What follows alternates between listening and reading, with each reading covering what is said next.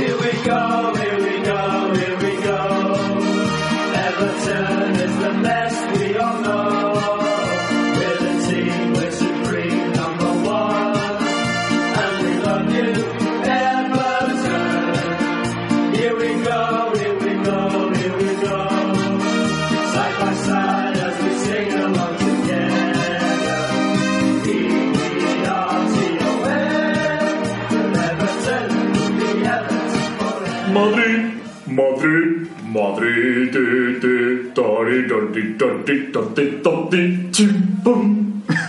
Madrid.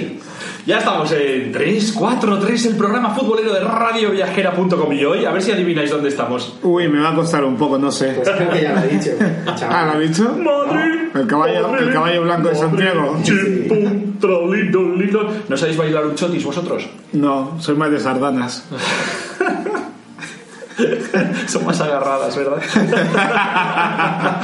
Bueno, la movida un poco. Ya estamos aquí en 343 y ya sabéis que tenemos a mi extremo izquierdo, Miquel Bombo Moderno. Hola, un placer. Sabéis que Miquel Bombo es uno de los responsables de Odio el Fútbol Moderno, la página de Facebook futbolera más seguida del mundo. Sí, ya estamos con los 100 seguidores, rozando. ¿Sí? Sí, sí. Bien, Roz- aleluya. Rozando, rozando el palo.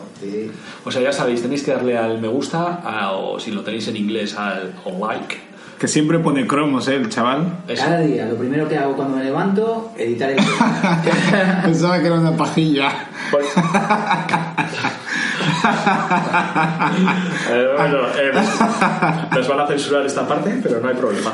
Eh, a, mi, a mi derecha ya bien hoy. a mi derecha ya habéis visto que está Jacinto, Jacinto ¿verdad? que ha venido un poco nervioso y primaveral. Hola Jacinto, ¿qué tal estás? Hola, muy bien. Estoy nervioso porque he sacado mi segundo libro, que es eh, Ulises, Diario de un futbolista pobre, y está en Amazon.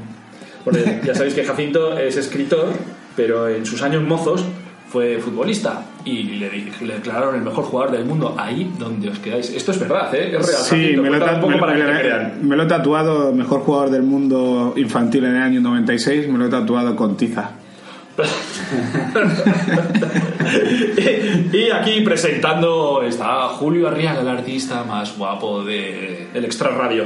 Hoy, entonces, estamos en Madrid. Nos hemos dado una vuelta esta mañana y hemos estado en el Museo del Madrid. Hemos estado viendo el Vicente Calderón. Ah, no. No, no, El Vicente no. Calderón, no. No, hemos visto el Museo del Getafe. El, el Metropolitano, el Metropolitano o Wanda Stadium. ¿Cómo? Oye, ¿qué pasa con el Calderón? Pues van a poner unas casas, ¿no? Supongo. Lo típico. Sí. Pero, oye, ¿pero qué, qué- cómo le vamos a llamar? ¿El Metropolitano o el Metropolitano. Wanda Stadium? Wanda nunca. Además, Wanda se ha ido ya del Atlético de Madrid. Para Ya empezar. no- el estadio, ya, no, ya, no, ya no está en el club. No sé, Entonces, no sé, es, es un poco, es un poco complicado esto de los estadios del fútbol moderno. No sé, bueno, no hay sé cómo llamar- llamarlo. Hay que llamarle Metropolitano. Metropolitano, venga, vale, le llamamos Metropolitano. Pues nos hemos dado una vuelta también por el Metropolitano, hemos ido al Museo del Prado, al Reina Sofía y ahora Y a comer bocadillos de calamares, ¿no? Sí, iba a decir yo, se ha comido un bocadillo de calamares. No, yo no, yo no, porque me han recomendado que no me los coma porque son un poco fritangas. ¿Qué va? Venga, hombre. Me han dicho que hay sitios y sitios, pero ahí en la Plaza Mayor no. No, es, pero vamos a ver, estamos en el retiro ahora. Aquí, Vale, vale. Tranquilamente, en una barca. Estamos grabando hoy desde, la- desde una barca del retiro.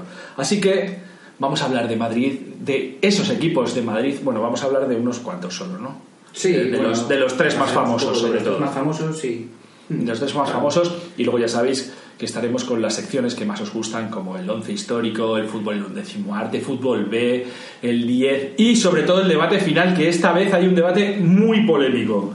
Así que, sin más dilación, nos vamos con el himno del equipo más antiguo de, de Madrid, ¿no? Sí, empezamos- Bueno, el equipo más antiguo de los conocidos. Lo Sí. mismo tenemos alguno en un barrio que... Si Miquel no lo ha dicho es que no existe. Ah, claro. No, no, sí, vamos con el famoso himno de las mocitas madrileñas. Nos vamos con las mocitas.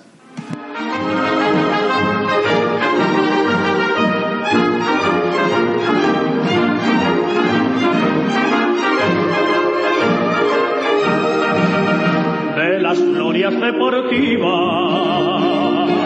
que campean por España va el Madrid con su bandera, limpia y blanca que no empaña, luz castizo y generoso, todo nervio y corazón. Veteranos y noveles, veteranos y noveles, miran siempre sus laureles con respeto y emoción. A la Madrid, a la Madrid noble y bélico Adalid, caballero del honor. A la Madrid, a la Madrid, a triunfar en buena lid, defendiendo tu color. A la Madrid, a la Madrid, a la Madrid. a la Madrid,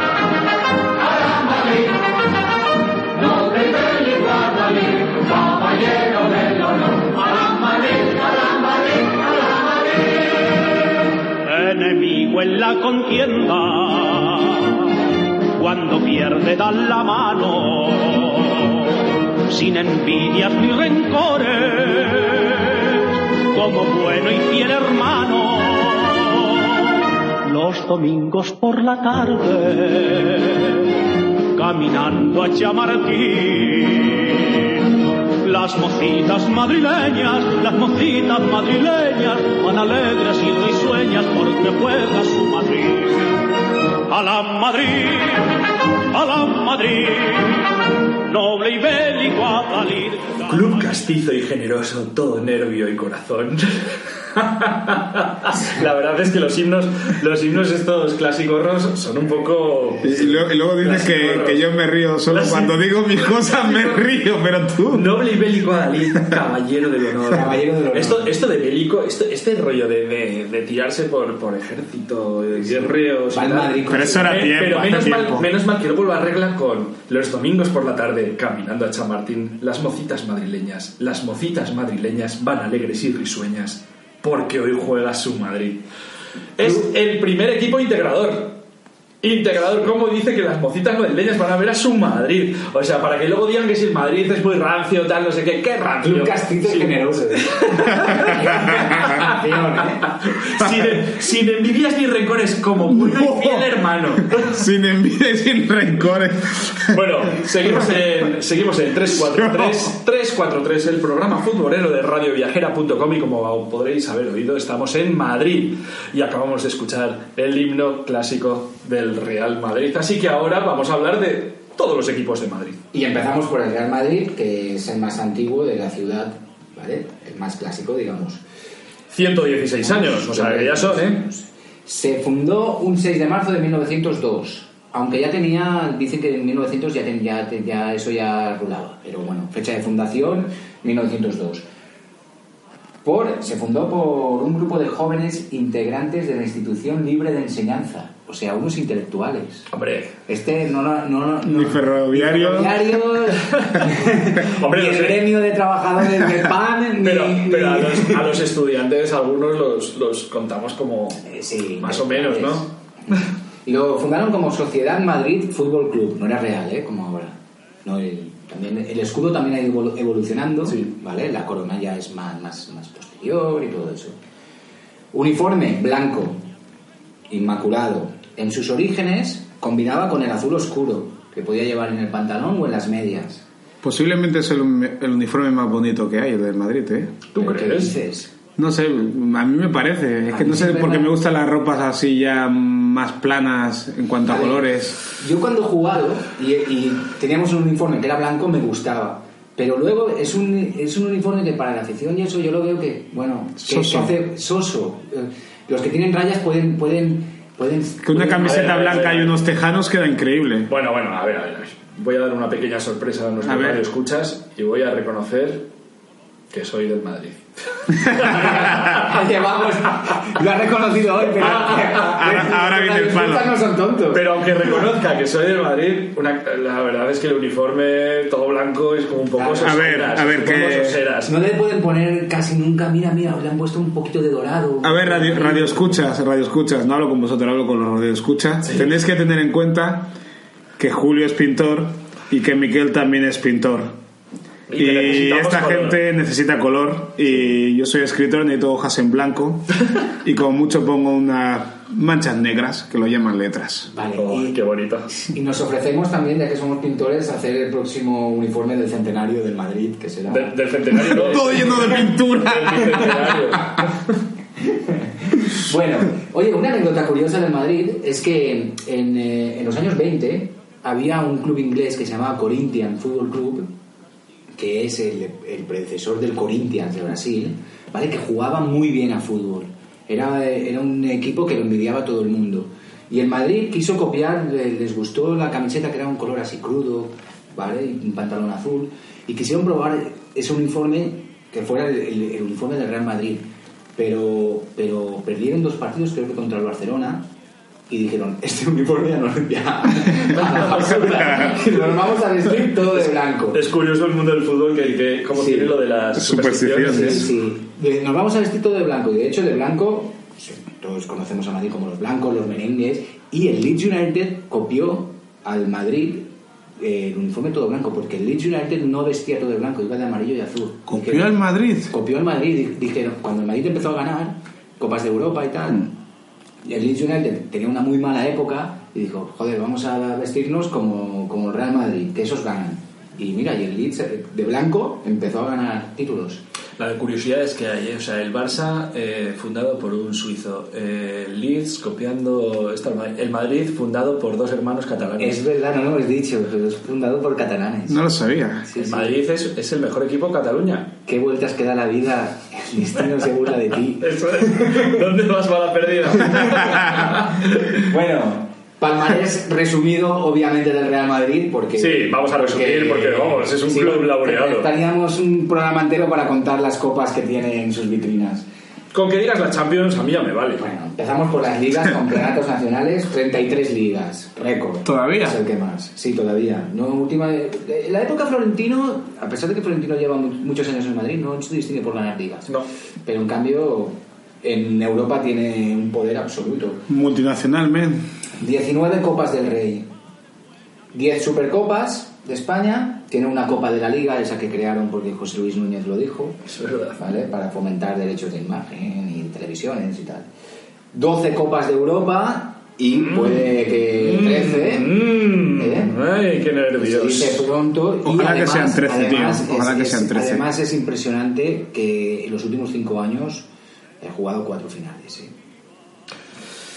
Está bien, está Tres bien. copas intercontinentales y tres mundiales de clubes, récord compartido también. Cuatro supercopas de Europa, dos UEFAs, pero no tiene recopa. ¿Y por qué no tiene recopa? Pues porque si jugaba normalmente la Copa de Europa, pues pocas veces tenía la opción de jugar la recopa, ¿no? Aunque bueno, la- estuvo a punto de ganarla, ¿no, Julio? Alguna vez.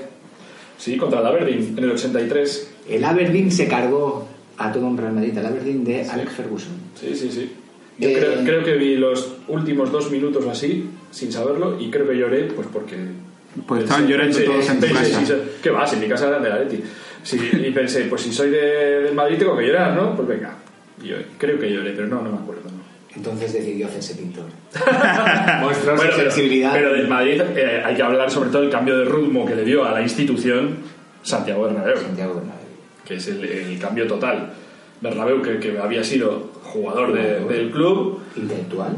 después se hizo presidente y después fichó a Di Stéfano y ahí fue el verdadero cambio a partir de- del fichaje de Di Stéfano porque hasta Di Stéfano el Madrid no era un equipo puntero en España Mm, no. con Franco aunque no se crean las cosas no había ganado nada al principio Exacto, luego hablaremos Al principio de- no, de después el sí. Que, el que para mí es Claro. realmente el equipo de Franco. Uy, Pero bueno, el de Santiago Bernabéu, persona súper importante, el estadio lleva su nombre de Santiago Bernabéu, unos 81 81.000 espectadores más o menos, ¿no? Algo más de... o, o se acerca ya a 90.000 por ahí. No, no se acerca a no, 90.000. no, no, no, no se acerca y además con la remodelación que dicen que van a hacer tampoco ya, no, sé, no sé por qué no lo a hacen. arreglar los A lavabos. mí me parece un campazo. o sea, de- debe imponer un montón. el- Impone mucho el Es que Bernabéu. pero, es- Claro, lo, lo curioso del Bernabéu es que Mendoza, para afrontar la, la remodelación que hizo, en vez de tirarlo abajo y construir otro, construyó otro Bernabéu encima del que había. Sí. Y entonces ahora es que no ves el cielo. Tú Claro. llegas allí y solo ves gente arriba, Es- ves gente. Es algo Eh, así como Mestalla también, que se han hecho muchas remodelaciones y van poniendo construcciones encima de otras. Y, Y lo que quiere hacer Florentino ahora es taparlo y darle ese aspecto por fuera. Más moderno. más Un huevo de esos modernos que hacen, Sí, una especie. una- bueno, lo llaman más una tostadora. de esta. Pero es que ahora es muy viejo por fuera, ¿no? Sí, ahora es. Bueno, aquí Es demasiado clásico. Se ha quedado un poco antiguado. y, Claro. y antes de, del Bernabéu, que es Chamartín, el estadio es Chamartín, jugó en, en el estadio O'Donnell y en los terrenos de Moncloa y de Salamanca. ¿vale? Eso ya en la prehistoria del fútbol, en sus orígenes. Y bueno, La obra que siempre se dice de Bernabéu fue que compró los terrenos de la antigua ciudad deportiva que estaban en el centro de Madrid, bueno, como el Bernabéu, que cuando lo compró y lo construyó, esa parte de, de Madrid era como las afueras, y ahora la Claro. ciudad lo absorbe. Eh, con la ciudad deportiva pasó lo mismo, entonces Florentino pudo venderla, construir las cuatro torres estas famosas y a su vez irse a Valdebebas y, a Valdebebas y montar lo que ha montado, que eso sí que es una residencia de verdad de fútbol, no lo que tenía antes, que eso sí que se había quedado anticuado. a, mí, a mí me gustan los estadios céntricos. En Sí, la a mí ciudad. no me gusta eso de tener que ir una hora en coger un bus, irme a las afueras y... A mí no me gusta ir a los estadios. ¿No? Del público, A no. este le gusta ver el fútbol desde el sillón. De- sí, sí, totalmente. No te pierdes todas las cosas, tío. A mí me gusta ir al estadio, pero nunca he ido al Bernabéu. Uy, pues el Bernabéu Me gusta ver el fútbol de pie. es de obligado Sí. peregrinaje. peregrinaje. Bueno, hablamos de otro gran equipo de Madrid. Venga. Oye, una cosa, yo creo que es la única ciudad europea con que ha tenido una final de Champions League de dos equipos de la ciudad, ¿no? Puede ser. Pregunta para los nuestros, nuestros becarios, nuestros becarios están trabajando en ellos. Creo que es la única. Bueno, Atlético de Madrid, fundado el 26 de abril de 1903, un añito después del Real Madrid, por simpatizantes del club vasco Athletic Club, Lo conozco. ¿vale? El Bilbao para Jacinto. No, ya, ya me he corregido, me he El Bilbao corregido. el Athletic Club. Y eh, funcionaba como una sucursal del equipo en, en Madrid. ¿Ves? Mira, fundado por vascos, Claro. ¿vale? Eh, ambos, y ambos clubes no se podían enfrentar en partidos oficiales. Vestían, vestían como, como el Blackburn Rovers, camiseta mitad azul, mitad blanca. Esa que os gusta a vosotros. Tanto, sí, a mí me gusta. El otro día lo hablamos, también salió y dijiste que os gusta. Sí, sí, me gusta el uniforme de Blackburn. Mm. Y bueno, eh, en el año 39, el Athletic de Madrid se fusionó con la Aviación Nacional. Ajá. Hicieron el Atlético Nacional, el Atlético Aviación. El Club Atlético Aviación se llamaba. Entrenado por Ricardo Zamora, consiguió muchos títulos. Y este es el equipo del ejército, digamos, que en principio iba a ser el equipo del gobierno, el Atlético Aviación. Pero bueno, luego en el 47 ya se convirtió en Club Atlético de Madrid, que es como lo conocemos ahora. Uniforme, en principio, eh, azul y blanco, como el Blackburn, pero desde 1911 un tal Juan El Orduy, que fue futbolista y directivo del Atleti, trajo las camisetas como las del Southampton, por una historia rocambolesca que, a ver, los del País Vasco dijeron vamos a cambiar ya las camisetas que están viejas. Y enviaron a un, a un, a un tío del club a Inglaterra por camisetas del Blackburn y este se despistó y las trajo del Southampton. Se habían agotado. Y, y entonces vistieron, vi- vistieron de rojo y blanco tanto al club de, de Bilbao como el de Madrid. Lo que pasa es que luego el, con el Madrid con el tiempo el pantalón azul. A mí sí, ves, este uniforme sí que me gusta y lo veo muy original. A mí también me gusta, sí. Sí, de pequeño lo relacionaba un poco con el Capitán América, pero, pero me gusta mucho. El, Hombre, ori- original ya en España no tantos, hay varios equipos que, que lo llevan. blanco. Sí, el Lugo. El Sporting. El Sporting. El Sporting también, claro. Además, eh, he de reconocer que, claro, en mi familia son del Atlético de Madrid. Mi padre, mi tío son todos del Atlético de Madrid y yo de pequeño, pues sí. m- Tú, me gustaba. tú déjalo, que como cuentes los bandazos que has dado. luego me dicen a mí. No. bueno, palmarés de la- del Atlético de Madrid. 10 ligas, 10 Copas del Rey y incluso hubo un doblete histórico en el 96 que ganaron Liga y Copa. Dos Supercopas de España, dos UEFAs, una Recopa, le falta la Champions, siempre, o sea, ha jugado tres finales. 74 la pierde en el último minuto. Luego, que, que era 2014, la pierde pasando 6 minutos. Eh, bueno, bueno, bueno, bueno. vale. El minuto del, del gol de, de Ramos es en el 3.42. En el 3. 3.42. pero la pierde en el, en el extra time, digamos. Y luego pierde otra en los, en- en los penaltis 2016, Ya, ya Sí, que es que ya pierdo, las la, perdido. pierdo la cuenta. Me, me acuerdo de las de los 80, pero no me acuerdo de las últimas, las fechas. Nos avisan, nos avisan los becarios que sí, que es verdad. Solo hay una ciudad que ha podido meter a dos de sus equipos en, en la final de Champions. Sí, sí. Madrid. Y eh, tiene una intercontinental, porque puede ser, otra pregunta, el único equipo que sin ganar Copa de Europa haya ganado una intercontinental. Seguro que sí. Seguro. Seguro, ¿no? No puede haber No otro. puede haber otro. No- nadie Pero bueno, como el Bayern que, es que- que se- sí. que renunció. De todas Ah, formas, con todos esos, esos recuerdos que has hecho de, de- no se puede decir sus fracasos en Copa Europa, Joder, sino sus, sus derrotas en Copa Europa, es que no hemos dicho cómo se le conoce al Atlético de Madrid. Se le conoce como el Pupas. y es que es verdad. Mi padre siempre va por la calle y le dice, eres sufridor, ¿eh? Y es verdad, tío, sufridor del Atlético. Pero bueno, es, es simpático, es un club simpático. Bueno, eso es discutible. Hombre, a Sim- ver, simpático puede ser tu padre, pero el Atlético de Madrid simpático, simpático. Va por épocas. Es que yo, yo lo conocí cuando estaba Jesús Gil, te digo la verdad. Ya, hombre, y sigue estando. Sí, Bueno, sí, de alguna manera. sí.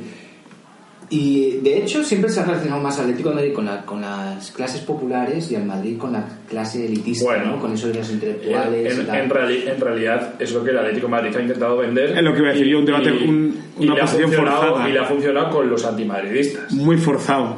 Sí. Sí. Para mí no tiene nada que ver desde el principio que Felipe Borbón eh, es colchonero. No, no creo que es muy popular yo, Felipe Bor- Borbón. No. No, no, no. Felipe, si nos estás oyendo, llámanos. Que tenemos una cosa que decirte. Sí. El estadio, el actual el Metropolitano, unos 70.000, ¿vale? El Vicente Calderón, que me gustaba a mí mucho, el Vicente ambiente. Calderón estaba muy bien, Eh, ese- ese yo creo que era una de las mejores experiencias que había en, en el fútbol español en cuanto ir a un estadio y ver ese ambiente era el Vicente Calderón, parecía un- como la bombonera, ¿no? Y se ha perdido un poco eso lo de... de- en el La primera vez que fui al Sí, los han Vicente- amansado, ¿eh? la, la primera ves, vez que es fui más grande, pero no tiene tanto calor. Fue en 1985. Este tío tiene 100 años, por Una lo final, menos. una final de Copa Athletic Atlético Madrid. Sí. Y Que- que marcó. Hugo Sánchez dos goles y Julio Salinas creo que marcó el del Atleti. Ah, dos goles, uno de penalti por, bueno, o sea, un escándalo que le pitaron un penalti a Urtubi por subirse al larguero y dijeron que le había tocado con la mano. Bueno, escandaloso. Pues increíble, la verdad es que el ambiente que se montaba ahí, pero porque es que es eso, o sea, que era era una toda una sonoridad que, Era Era muy movía, y bonito. más para un niño como yo, Era claro. muy bonito ahí al, al lado del río de Manzanares, está muy bien. Bueno, Vicente Calderón tenía 55.000. Antes del Vicente Calderón, el Metropolitano, el antiguo. Y también ha jugado en O'Donnell y en el Retiro, ¿vale? También en la prehistoria futbolística. Hay que decir del Atlético de Madrid que tiene gran sección del, del fútbol femenino. ¿Vale? El campeón de España actual es el Atlético de Madrid, las chicas, que, que lo hacen muy bien. Y que el primer club de fútbol popular de España es, son unos aficionados del Atlético de Madrid, que crearon el, el Club Atlético de Socios en 2007 por gente, ¿sabes?, el fútbol popular, gente que, bueno, no le gusta cómo su club eh, es- se ha convertido en una multinacional, el mercantilismo, todo esto, y van con la corriente Against Modern Football, y el Club Atlético de Socios es un club de los socios democrático del Atlético de Madrid, también un poco oposición a, la fa- a todo lo que rodea a la familia Gil. Y hay un tercer equipo en, eh, en Madrid, Hombre. este sí que es obrero, porque es un barrio obrero, con una idiosincrasia muy, muy guay, ¿no? Un poco hasta canalla, que es el Rayo Vallecano, el equipo de Vallecas. Muy fan del Rayo Vallecano. Muy fan.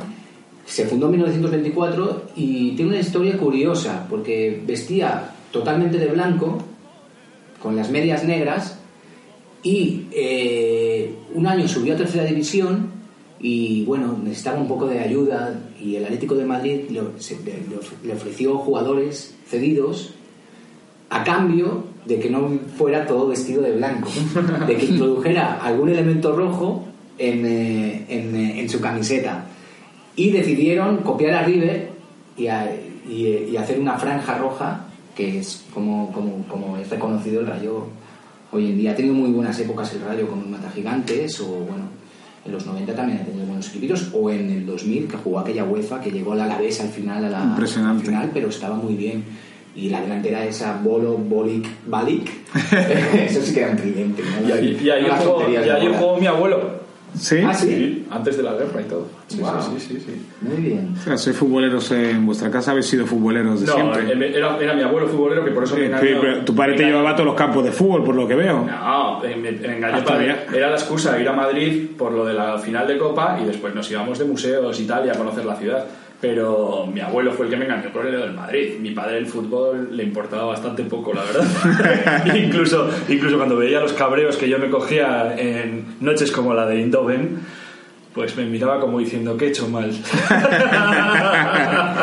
Pobre diablo. ¿Qué habré, qué habré hecho mal yo? Pues muy buenos equipos en, En Madrid, Madrid. sí.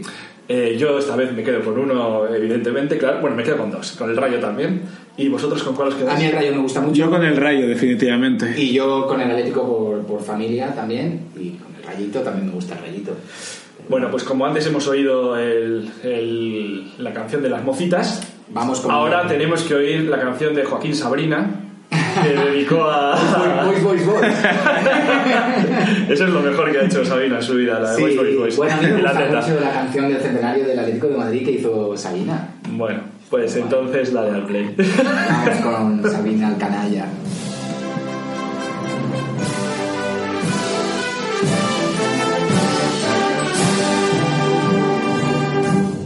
Aquí me pongo a contar motivos de un sentimiento que no se puede explicar. Y eso que no doy el tipo de hincha rapado y violento, pero que gane mi equipo. Para entender lo que pasa, hay que haber llorado dentro del caldero que es mi casa o del metropolitano, donde lloraba mi abuelo conmigo, con mi papá de la mano. Qué manera de aguantar, qué manera de crecer, qué manera de sentir, qué manera de soñar, qué manera de aprender, qué manera de sufrir qué manera de palmar, qué manera de vencer, qué manera de vivir, qué manera de subir y bajar de las nubes, que viva mi Atleti del Madrid. Ufarte Kiko y un niño, ratón Ayala, Pantiqueredia. Antigle y Viña del Ardo, Tony Simeone, Grifa Pereira. Y San Román. Peiro Calleja Ovejero, tal Italia un tal cabeza, zapatones de hortaleza, Benbarek y Caminero, Paseo de los melancólicos manzanares, cuando le quiero.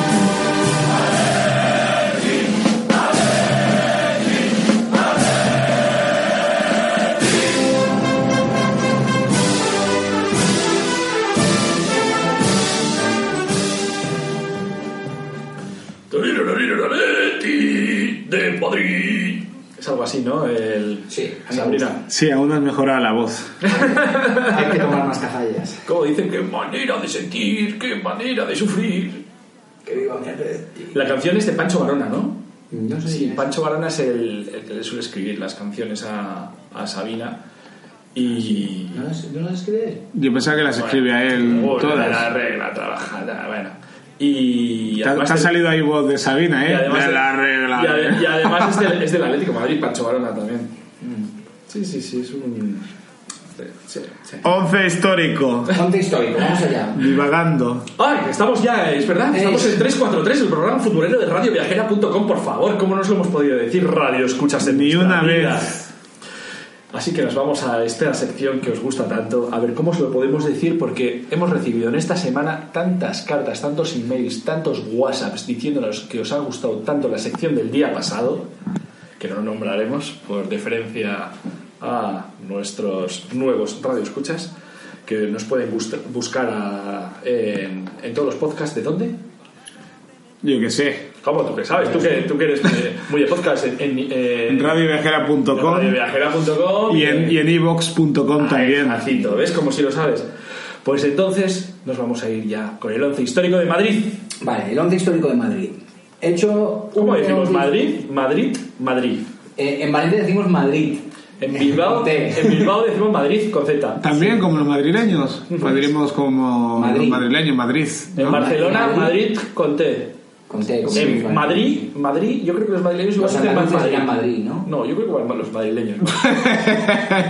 Nos podéis llamar para Bueno, contárnoslo bueno. también. No te metas en Madrid, jardines. Madrid, ¿vale? Eh, el once histórico es...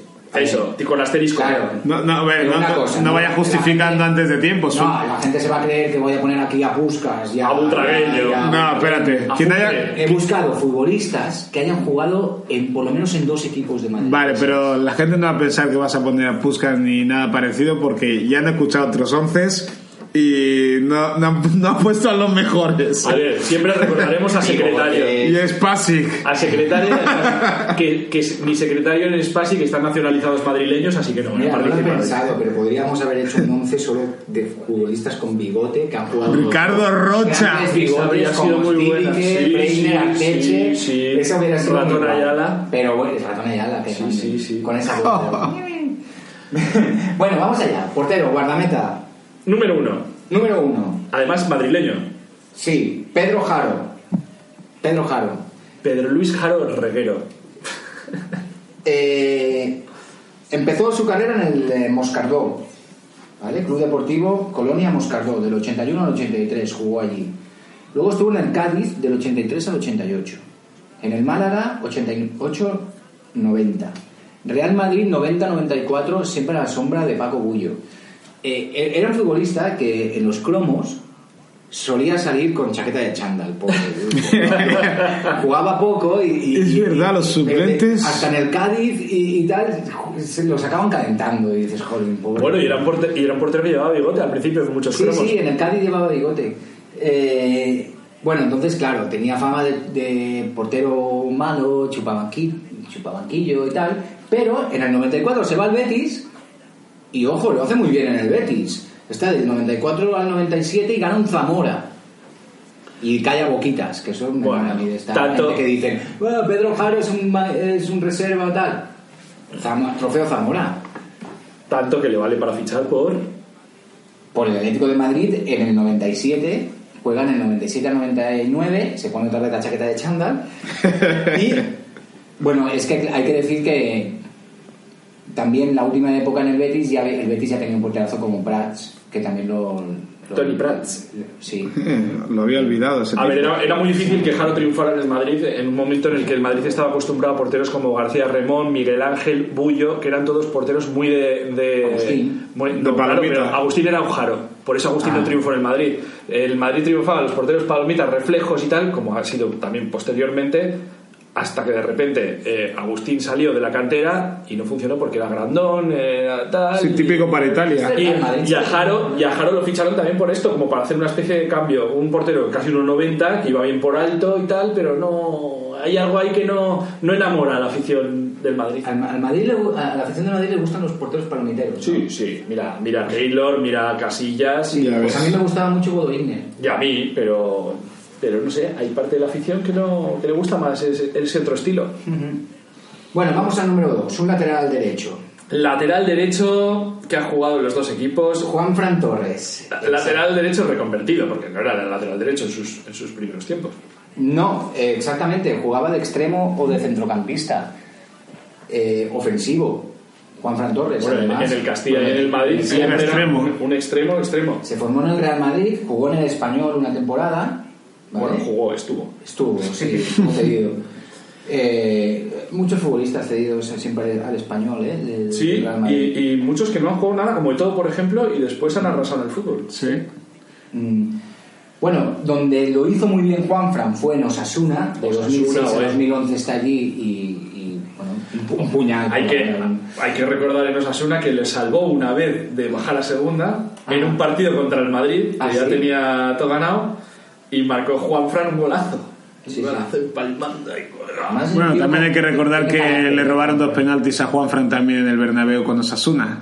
No solo le robaron dos penaltis, sino que le sacaron, Le expulsaron. le sacaron, Sí. le sacaron tarjeta y lo expulsaron. Pobre. Pobre. Pobre. Y, en- y, a- eh, Colchonero directo, y claro. Desde 2010 se pasó al Atlético de Madrid y sigue ahí y además lo- el Cholo Simeone lo- fue él el que lo, Fue él el que lo reconvirtió. el que lo reconvirtió como lateral derecho y, y la verdad que Vaya acierto, ¿eh? bueno, muy bien ¿eh? la jugada Ahí llegó la internacionalidad. claro ha sido internacional como lateral jugando como lateral derecho Sí, en, la- en el Mundial ese donde España triunfó en el 2014. bueno el número 3 otro otro carrilero con llegada Paco Llorente Bueno, a ver, eh, aquí ya sabemos, sabéis, Radio Escuchas, que solemos coger un poco con pinzas las cosas. Poner a Paco Llorente de lateral izquierdo, sí, llegó a jugar alguna de lateral izquierdo, incluso de lateral derecho. puede jugar porque puede jugar cualquiera de lateral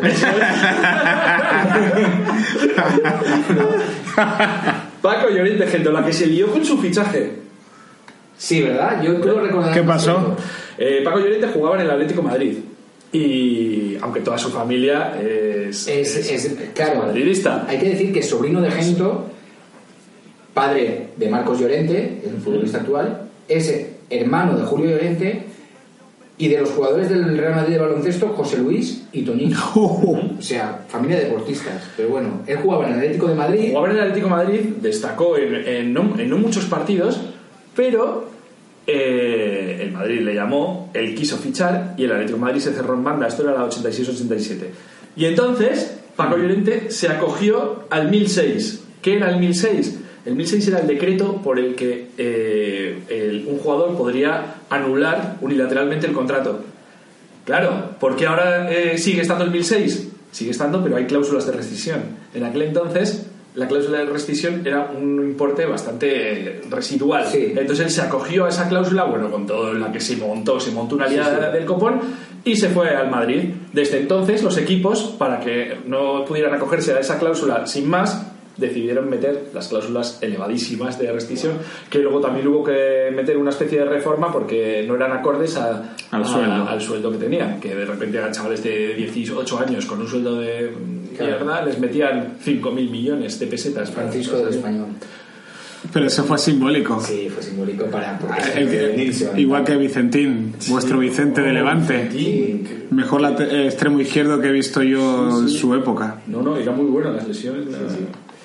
Pues luego llegó al Madrid y, Estuvo hasta el 94, Sí, pero, pero- con apenas protagonismo. pero cometió una no él hubo, hubo un problema eh, extremo en el Madrid que en un partido de Copa de Europa contra el PSV Eindhoven además. Ben Hacker decidió poner titular a Paco Llorente en vez de Butragueño Ah, sí.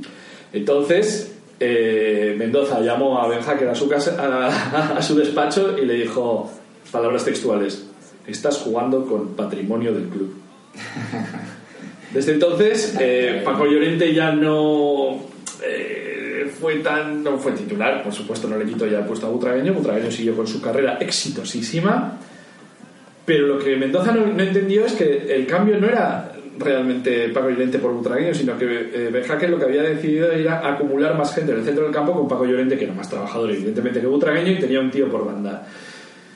Fue, para mí, claro, para mí fue un drama que, que dejara a Butragueño en el un banquillo. poquito, ¿no? Pero sí, se achantó. Y luego ya en el Madrid tampoco hizo mucho, tuvo muchísimos problemas de lesiones de hombro y, de, y musculares. Es eh, vegetariano.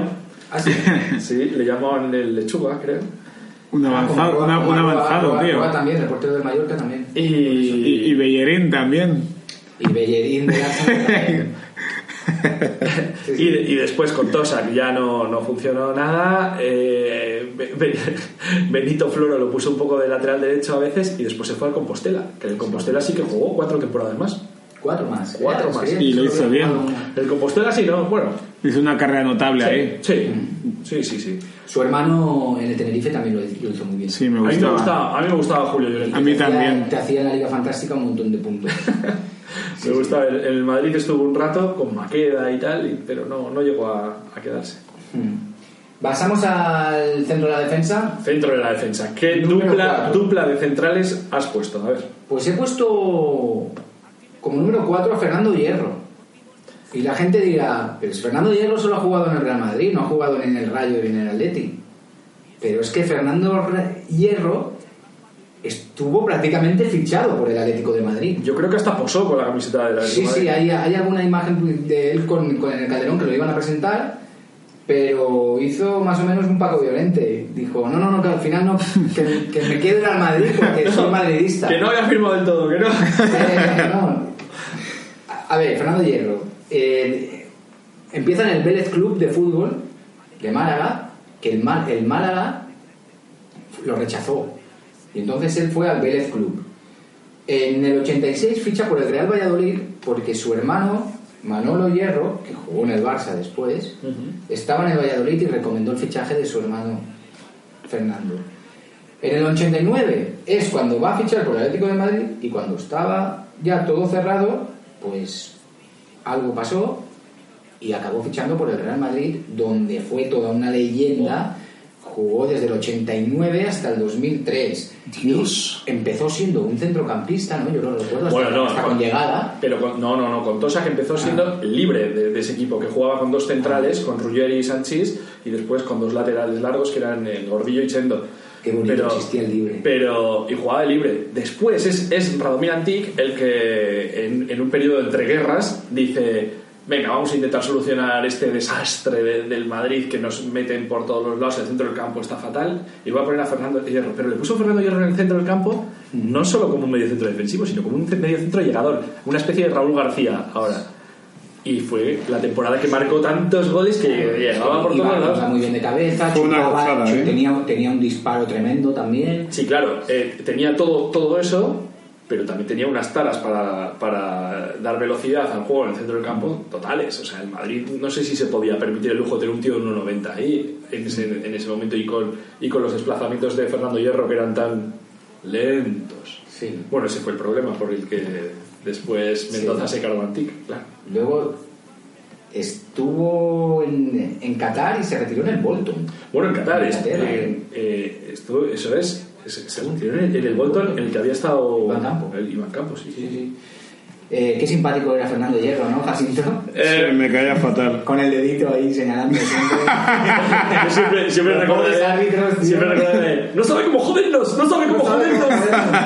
¿Cómo jodernos? Jo, Fernando Hierro es una, es una pena que no, que no hubiera tenido un carácter más simpático. Sí. Y, eh, Porque era un ha- jugadorazo. Ha, ha estado entrenando al Oviedo, a, a- en la, A- a- la selección. Estuvo de segundo con Ancelotti con el Madrid. Ajá, y, pero. ¿Lo está- veis entrenando a un grande? No, ¿No? no, no, no, no, no tiene, no tiene además don de gentes, ese es su problema. No Y, tiene- y aparte el momento ya la ha pasado. Yo no sé lo del momento, pero ahora está en la Federación Española ahí eh, metido de, de medio Sí, secciones lo inferiores. vemos más por los despachos que con Sí. traje que con, que con chándal en los banquillos.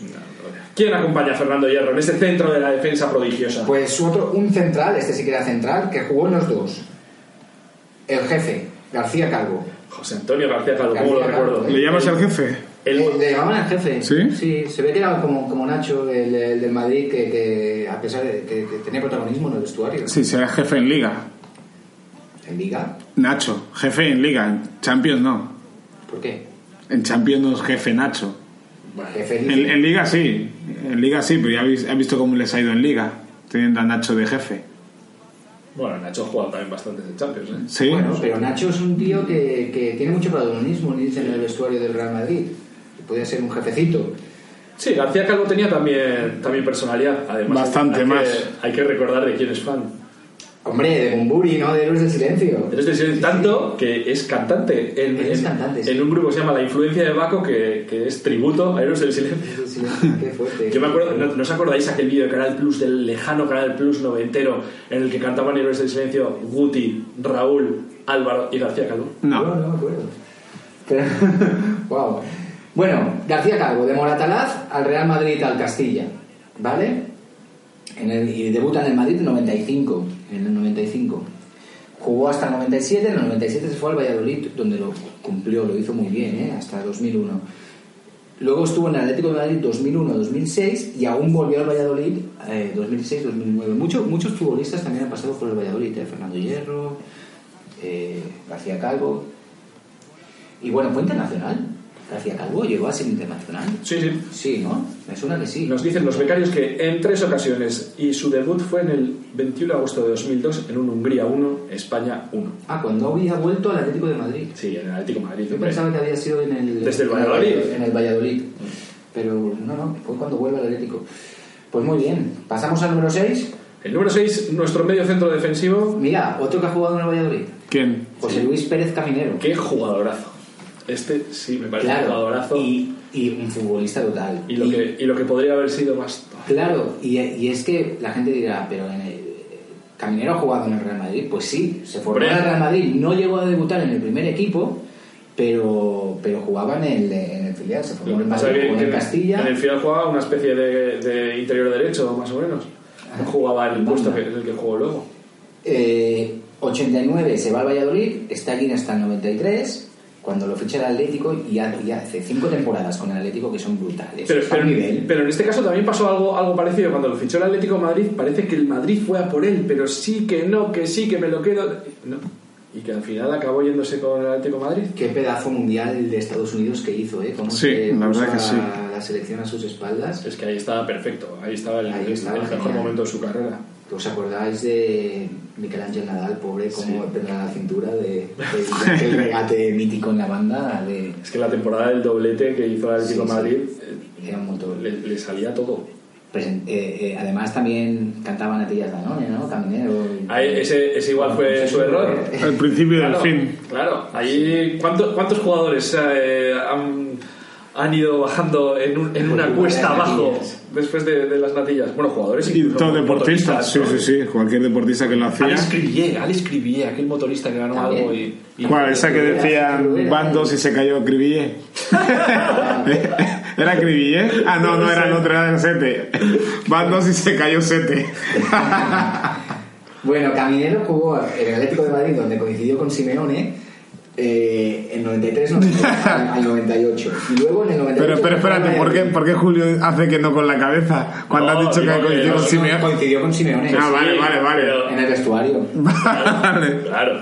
Claro, es que luego también ha coincidido en, en eh, Atlético de Madrid porque recientemente porque ha ocupado los despachos. Vale, vale, vale. Sale, salía todo engominado ahí. Bien peinado. Parecía de- al estilo Tarantino. Nos acaban, de mandar, nos acaban de mandar un mensaje nuestros becarios diciendo que por favor no contemos el tema de Simeone de Caminero. Vale, no se lleva muy bien. No, creemos, creemos que nuestros radioescuchas ya lo saben, así que no hace falta. No hace falta, venga. Como lo de Ricky Martin. Oye, y se volvió al Valladolid y estuvo también a un gran nivel. Acabó jugando de defensa central y todo. ¿no? Sí, Caminero. sí, podía jugar de todo este chico. Sí, sí. Bueno, vamos al 7. El 7 no, vamos ya, vamos primero por el centro del campo, ¿no? No, estamos en el 6 Caminero. Claro, el 6 Caminero, pues en el centro del campo por la banda. Ah, hacemos- porque el 7 de Madrid no juega de. Juega. Vale, vale. Vale, Ah. vale Ya está con los números. El 8 ocho. Vamos al 8. por la banda. Pues he seleccionado a Reyes, José Antonio el Reyes. de Utrera. A mí también me parecía un jugador. Jacinto, ¿tienes algo que decir de Reyes? Bueno, no, sigue, sigue. Veremos quién viene detrás. Bueno, Porque has hablado de una banda. Claro, le ponemos por banda a Reyes. ¿Dónde quieres poner? Bueno, ya veremos quién está en la otra banda. Ah, bueno, no te pongas nervioso. otro. En la otra banda, Bueno. a ver, hemos puesto en la banda derecha a Reyes con a pie cambiado. Con esto Ah, encima de la banda derecha a Reyes- está. Claro, a Reyes le gustaba hacer mucho la diagonal y chutar ahí desde fuera. A Reyes, yo lo he visto en alguna foto de pequeño con la camiseta del Betis Hombre y con greñas. y con greñas. Pero se formó en el Sevilla, ¿vale? Y debutó con 16 años en el primer equipo del Sevilla. casi ¿eh? nada. Casi nada. Eh, en el 99. Luego triunfa en Sevilla de esta liga con Caparrós, ¿no? Caparrós le sacó Sí, sí. provecho a Reyes. Se fue al- en 2004 al Arsenal, que es cuando Luis Aragonés lo, lo calienta en un entreno y con un- algo un poco desafortunado, pero bueno, tampoco sabemos cómo era Luis Aragonés. Y se fue al Arsenal, estuvo dos temporadas allí. ¿Estabas tú en Inglaterra cuando llegó Reyes? Sí, la verdad que me ilusioné bastante con su llegada porque pensé que se iban a poner de moda los jugadores españoles y me iban a dar bola. Y me dieron la pata en el culo. Terminé contrato ese año. Oh, Pero Reyes estuvo muy de moda cuando llegó. Hombre, sí, hizo un muy buen inicio. La primera bueno, la temporada- primera temporada fue genial, sí, que pero nunca aprendió el idioma. Pero luego no. Nada, estaba con su madre viviendo ahí Sí, y no se adaptó. Y, a- y además eh, él sustituía en teoría a Berca. Sí. Buah. Es que, claro. Difícil papeleta, ¿eh? Nah, pero no se integró nunca ahí. No. Era, era imposible que funcionara. Bueno, al menos subía a los aviones.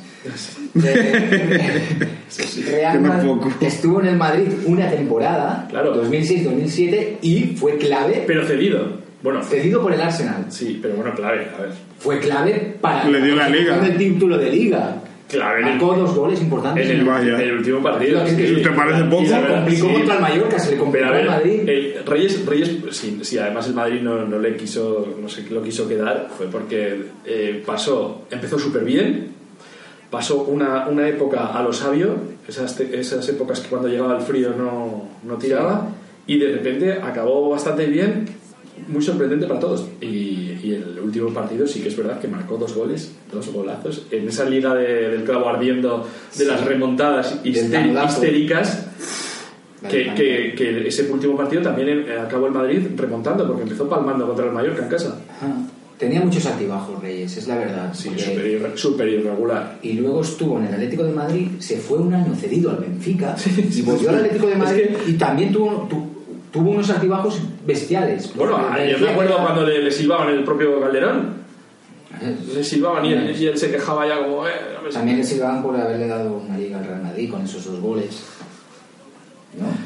Bueno. Oye, aquí Pero, pone- pero espera, pero, pero Reyes sigue jugando hoy en día. ¿eh? Bueno, sí, luego Es verdad. estuvo otra vez en el Sevilla, en el Español y en el Córdoba. En el Córdoba hasta ahora, sí. Está ahora, no sé cómo le va. Bueno, dicen que ha dado unos cuantos pases de gol y que tal, no, ha- no ha marcado, pero ahí está. Sí que es Bueno, extraño. si te hablan de los pases de muy goles, que no ha joven- hecho mucho. Muy joven decidió aventurarse a irse a Inglaterra, pero ahora he- hecho mayor que, que podría haberse ido a Qatar, Arabia Saudita, como hemos China, como hemos visto otros futbolistas, Pero y cuando- se va al Córdoba. me parece. Porque ya tiene dinero, claro, y ya claro. quiere vivir bien, yo, tío. Yo, yo creo que él ya dijo, mira, majos, a mí no me liéis, que ya me he dado cuenta de lo que es vivir en un sitio que no sé el idioma. Y, y aparte que él es de, muy de Sevilla, por, Sí, lo, sí. por lo que veo. Así que no creo que estuviera mucho más cómodo fuera de Andalucía que, que donde Pues- está ahora. Reyes a comer calamares a la andaluza. Y ya tiene sus 34 años, ¿no? Tiene un par de años menos que yo, 34 así. Así que ha sido inteligente, ¿eh? Si Bueno, no sabes Jacinto. que más dinero, dime. Te vamos a decir quién está por la otra ¿Quién banda. está por la otra banda? Ah, ya, ya sé que no está Mitchell. Un futbolista argentino, Bueno, vale. ¿vale? ¿Qué te parece un tal eh, Santiago Hernán Solari? Ejemplo a seguir como futbolista. Sí, por la forma de adaptarse a todas las posiciones y el carácter que tenía a la hora de jugar era impresionante. Era el mejor jugador de lo que era. Se le veía buena Fíjate. persona, además. Pero qué manera de jugar, Lo de, tío. persona, lo de persona no lo sé. Eso pero, yo tampoco. Pero a mí me, me encantó. Hasta de delantero llegaba a jugar. Bueno, el Atlético También, de Madrid jugaba muy de delantero. también viene de familia de futbolistas, ¿eh? Su padre y su tío eran futbolistas. Hombre, a él le llaman el indiecito, porque, Ajá. porque su tío era el indio Solari. Wow. Era de, es de Rosario, entonces ya sabemos que los futbolistas de Rosario, como son de habilidosos y de técnicos y, y que les gusta la marcha. Sí, bueno, Eh, eh, de- pero de Rosario también había algún central. En 1994 se fue a Estados Unidos Solari. sí, sí, esta, esta historia es un poco es- rara. sí, estas historias molan, ¿eh? Se, se fue a, a estudiar a un- y jugó para una universidad que hay en New Jersey. ¿Vale? Luego volvió al fútbol argentino, a, New- a Newell's, Newell's.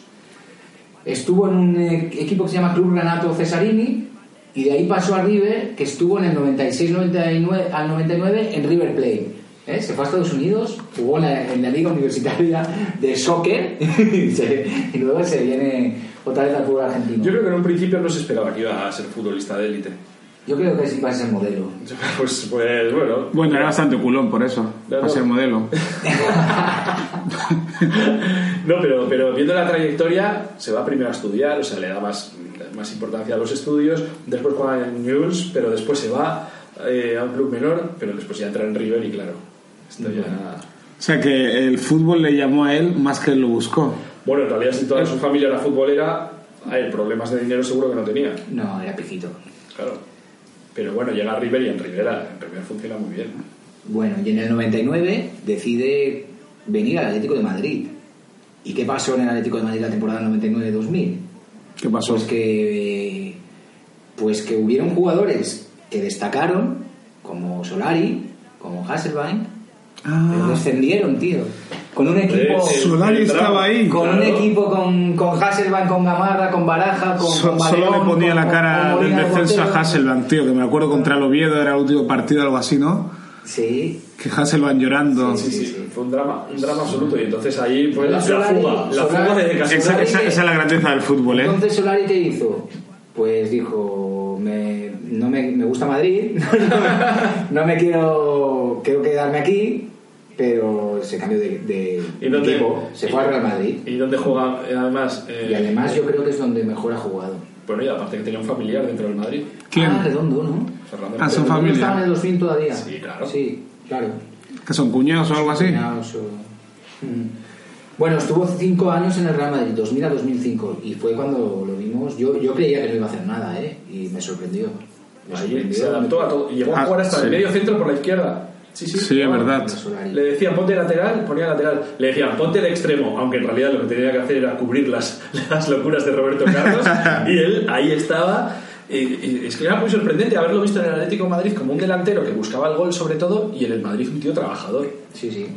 Y luego se va al Inter. Estuvo en el Inter y ya al final estuvo San Lorenzo, en Atlante Mexicano y en Peñarol 2011. Ah, lo del Peñarol yo no me acordaba. Se retiró en Peñarol. Que, que- un, club un poco como, como el Real Madrid de Sudamérica, ¿eh? digamos. Qué curioso. En cuanto a. Santiago Solari. Títulos. Que ahora es entrenador de Castilla.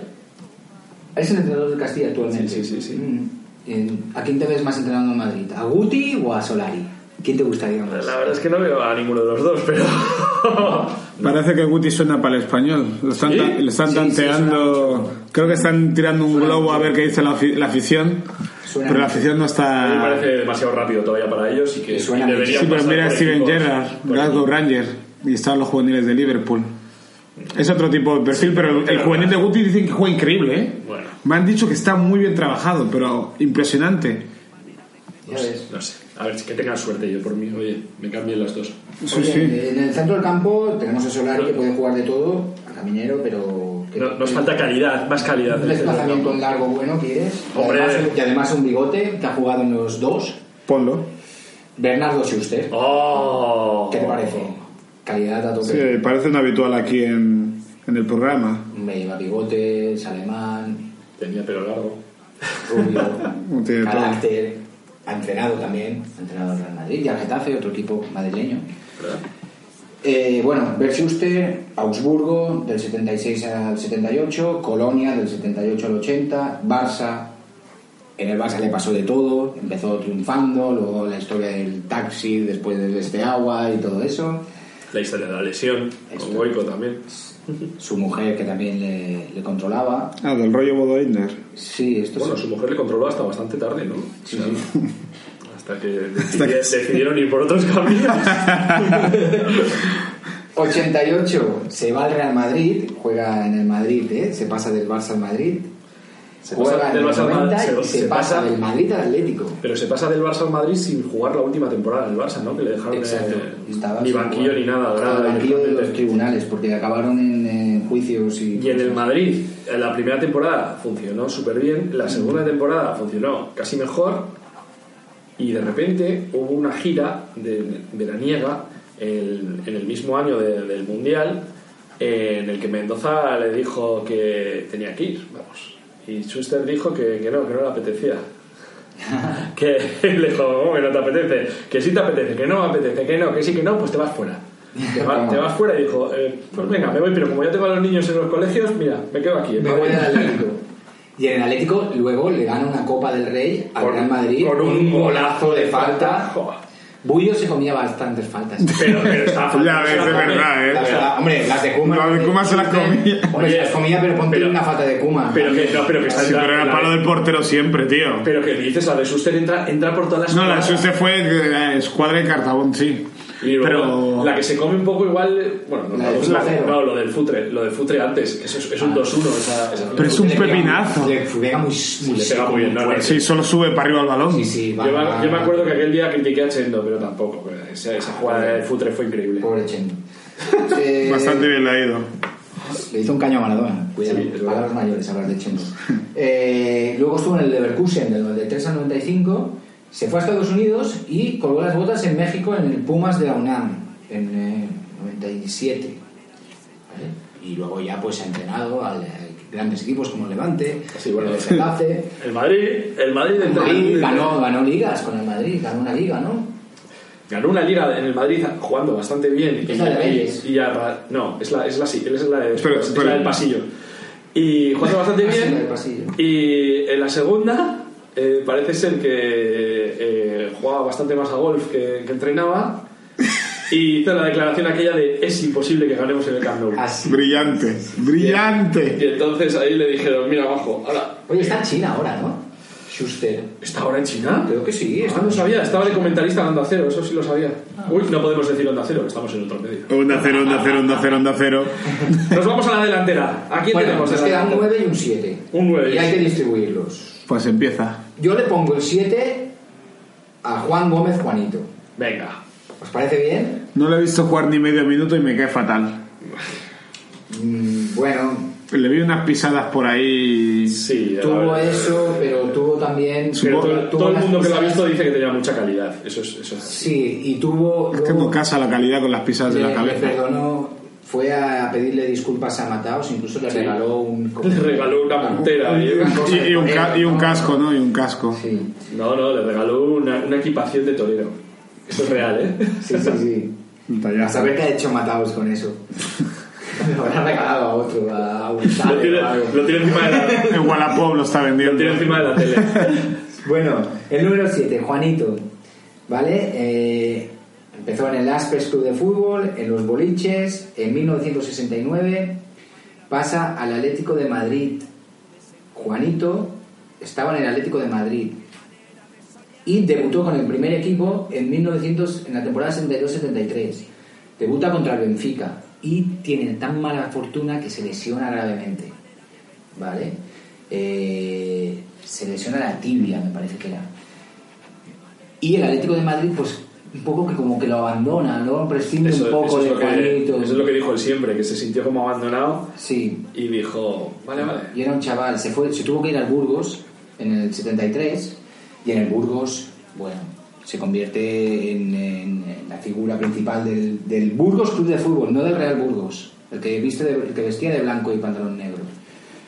Eh, figura principal, tanto que despunta en 1977 se interesan por él el Barça y el Atlético de Madrid, pero el presidente que era del, del Burgos era madridista, Era Martínez Laredo, ¿no? sí, le, le llama al presidente del Real Madrid, le dice, oye, este tío es muy bueno y, y se va a ir al Barça o se va a ir al, al Atlético. Así que fi- ficharlo, ficharlo, ¿vale?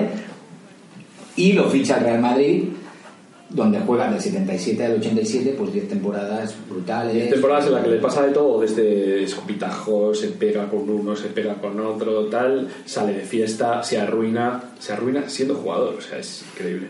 Dos, Y- gana dos ligas, dos Copas del Rey, dos UEFAs. Y hace un poco también como de padre de, de la quinta del buitre, ¿no? De- de- Sí, bueno, la verdad es que la transición, yo creo que es de las mejores transiciones que ha habido de, de jugadores estrellas a, a los que te van a quitar el puesto, porque siempre se cuenta que Santillana se llevó a Butragueño a su casa para eh, darle confianza y decirle que bueno, que esto era normal, que a él le había pasado, que había sustituido a jugadores de, de ese rango, Juanito también debió hacer lo mismo, o sea, fue una transición de no de decir el entrenador ya no cuenta conmigo, yo con lo que yo he sido y tal, sino que O sea, que no fueron terroristas de vestuario. no, eso es. O sea, es curioso, ¿eh? Porque se iban muchos a la vez. Del bosque se fue nada más llegar ellos. Eh, Juanito y Santillana poco después. Camacho, lo mismo, o sea... Y bueno, y sobre todo Juanito y Santillana, el problema principal es que jugaban en sus puestos. O sea, Claro. ahí no había más. Sí, sí. Y bueno, luego eh, estuvo en el Málaga del 87 al 89 y se retiró en, en su club que eran los Boliches en el 91. Luego se puso a entrenar en Almérida y tristemente falleció en, de accidente de tráfico volviendo de ver el, el partido del Madrid contra el Torino, ¿no? Sí, en, el, en la ida. Todavía queda, quedaba la vuelta. Nos dicen nuestros radioescuchas que, que hemos fallado en las ligas de Juanito. Ganó cinco. Cinco Sí, ligas. sí. He dicho dos y ganó cinco. Cinco, cinco ligas. En, Cinco ligas y fue internacional con Kubala bastante, ¿no? Bueno, la- la- el día del botellazo ese que le cayó en... ¿En Belgrado? En Belgrado, sí. Belgrado porque eso hablamos. hizo una peineta o algo Sí, así. sí, sí. No, no. Sí, las cosas que le pasaban se las buscaban. Bueno, toda, toda su ruina siempre decían que era porque se juntaba a lo mejor de cada casa, claro. Bueno, el número 9. El número nueve. poner el 9 porque el 7 era del señor Juanito. No sabemos si le gustará jugar con el 9. Sí, a este le gusta jugar. Yo nunca le he visto con el Sí, 9. a mí me gusta Ahora, ahora que lo pienso, creo que nunca le he visto con el 9. Mm, No. No, fue el 17 y el 7, El ¿no? 17, el 7 y el 10. Hablamos de ¿Le Raúl, el 10? El 10 en la selección española. Ah, verdad, Ah, que no hablamos le de quedaba. Raúl. Raúl González Blanco. Raúl González Blanco. Su segundo apellido ya le decía lo que iba a ser. Sí. A ver, pasa del San Cristóbal de Los Ángeles al Atlético de Madrid. Su familia es atletista. O era, ¿vale? Y él estaba en el Atlético de Madrid formándose, marcó en infantiles 65 goles en la temporada, era una promesa, pero Hay un- Jesús Gil disuelve la, la cantera. Hay un programa histórico de Telecinco de las mañanas donde sale Jesús Gil eh, vanagloriándose de, de la gran cantera que tiene y saca a Raúl, a un chavalito, diciendo ah, ¿cuántos goles has metido, chaval? Y el Sí. otro le dice 200 y pico, no sé cuánto. O sea, Sí, así. sí, una barbaridad. Pero lo, lo curioso es que justo pasa después, acto seguido, lo que tú dices. Se carga la cantera. Se carga la cantera. Que, es que, vamos. Problemas económicos o algo, no sé qué, qué, Pasa, qué- qué hizo. Pero claro, pues Raúl aprovechó y se fue al Real Madrid. Claro, era un jugadorazo. Y en el Madrid, pues, ¿os acordáis cuando debuta en el 95 con Valdano? Perfectamente. Impresionante. Es impresionante. No, no, no, el recuerdo, pero lo que es impresionante es que en su primer partido real, porque primero había jugado dos amistosos en los que había destacado, Ahí en Alemania. su primer partido real en Zaragoza Sí. falla como cinco ocasiones clarísimas de gol. Mm. Me estaba. Y, lo- y los ignorantes de algunos periodistas le criticaban, tipo. José María García. José María García. Que bueno, que por, por supuesto aprovechaba para pegar a, a Valdano. Pero claro, el siguiente partido es el derby contra el Atlético de Y se Madrid. sale. Pero tú ves a un chaval de 17 años fallar tantas ocasiones y dices que haya generado todo esto es de genio, ¿eh? Valdano siempre contaba que en la ida, eh, que, que estaban fueron en autobús desde Madrid en aquella época, mira cómo, cómo iban, eh, se fue hacia atrás para ir donde Raúl para darle un poco de confianza y decir, pobre chaval, que estará súper nervioso y tal. Llegó y Raúl estaba roncando. y dijo, uy, uy, uy, aquí parece que tenemos, Tenemos jugador. tenemos jugador para años. Dice que no, que no se achantaba ¿eh? de, lo- de los mayores tampoco, Raúl. Bueno, nunca lo hizo. Recuerda con 17 años encarándose con. Bierkow, de la Juve. Sí, cabeza con cabeza. Y el desgaste, eh, yo leí un libro de Jorge Valdano, se llama Los 11 Poderes del Líder. Lo tengo pendiente El por leer. Valdano dice que hacía Raúl. ¿Lo recomiendas? Sí, lo recomiendo. Lo, el, eh, era brutal. Dice Es- que, que luego en el vestuario le, lo tapaban con mantas porque estaba temblando de... O sea, vivía al límite, de, de- se sacrificaba hasta llegar al límite. Pero posiblemente igual fuese uno de los problemas para no haber tenido una carrera mejor en todos los sentidos. Jolín. ¿Tú crees mejor? Sí. Jugó bastante tiempo. Sí, no, no, pero yo creo que una, carrera mejor. El, el final de, de Raúl en el Madrid es súper criticado. Y el problema de Raúl es que eh, creían que era un el 7 que jugaba delantero y no era verdad. O sea, al final siempre cubría eh, los problemas que tenía algún centrocampista para defender. Si había alguien, eh, un Figo, por ejemplo, que no defendía, Raúl bajaba a cubrir esa parte casi siempre. Si había un- uno por la izquierda, en la época de, de Mijatovic y Zucker, Raúl jugaba por la izquierda. Mira, porque Raúl metía muchos goles y no sacaríamos el tema Benzema. Pero no, Raúl metía muchos goles. mucho, presionaba mucho, corría mucho. Sí, sí, sí, pelea- peleaba mucho. Sí, el otro, no- el amigo mío no suda, pero Nada que ver con Benzema. no, no, nada que ver. Pero yo siempre he pensado que... Pero espera, perdona. Es que el, el, el tema que Raúl luchaba tanto era porque no tenía tanto talento, Es posible. Na- tanto talento natural. No tenía esa elegancia, ese talento que te viene dado. Este ha, pelea- elegancia. Una este ha peleado desde el minuto uno para estar en Madrid C sin pasar en Madrid B. Yo pensé eso durante mucho tiempo, que Raúl era un empujadores y porque jugaba con todas las figuras. Sí, pero no, cada empujagoles. jugada creativa. En Era una en técnica diferente. Improvisaba una vaselina y, y decía, wow, ¿cómo lo ha hecho? Incluso su forma de correr. Lo dice Valdano. Raúl es un futbolista austero, no se adorna. Siempre busca la vía más directa y el camino más corto para beneficiar a su equipo y acuchillar al contrario. Todo lo que hace tiene sentido. Y, lo los que más agradecen su estilo y su presencia son sus compañeros.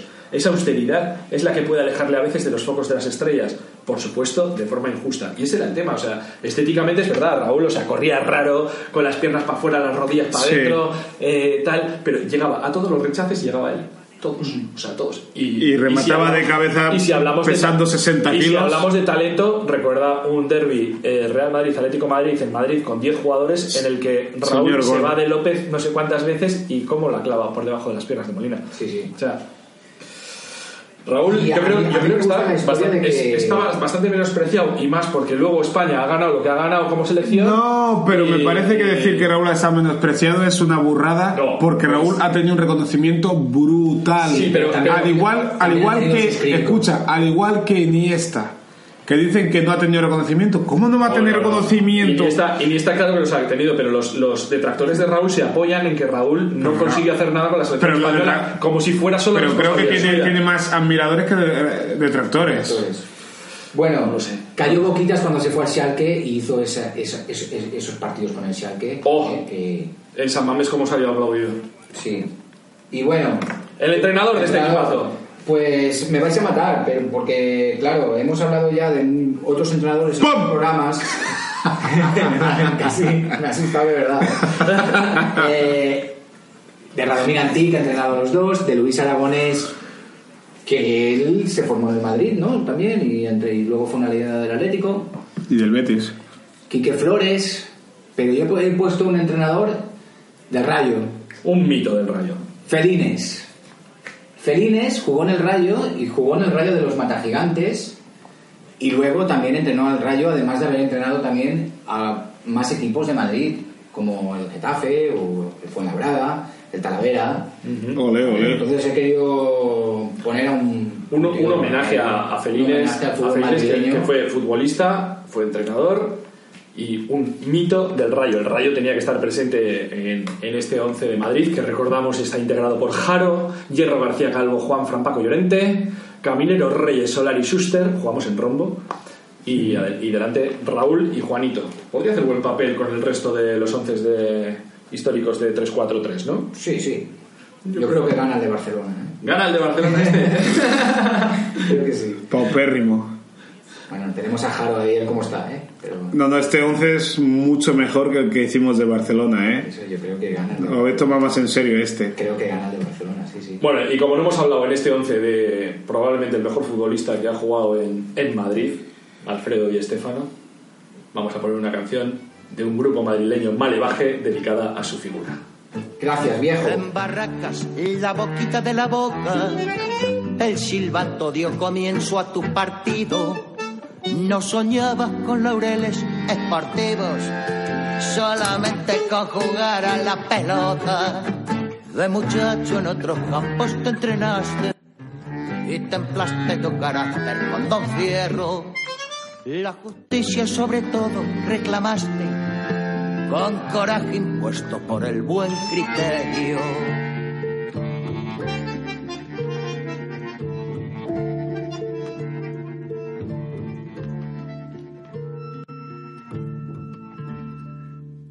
Gracias viejo por la emoción que nos diste.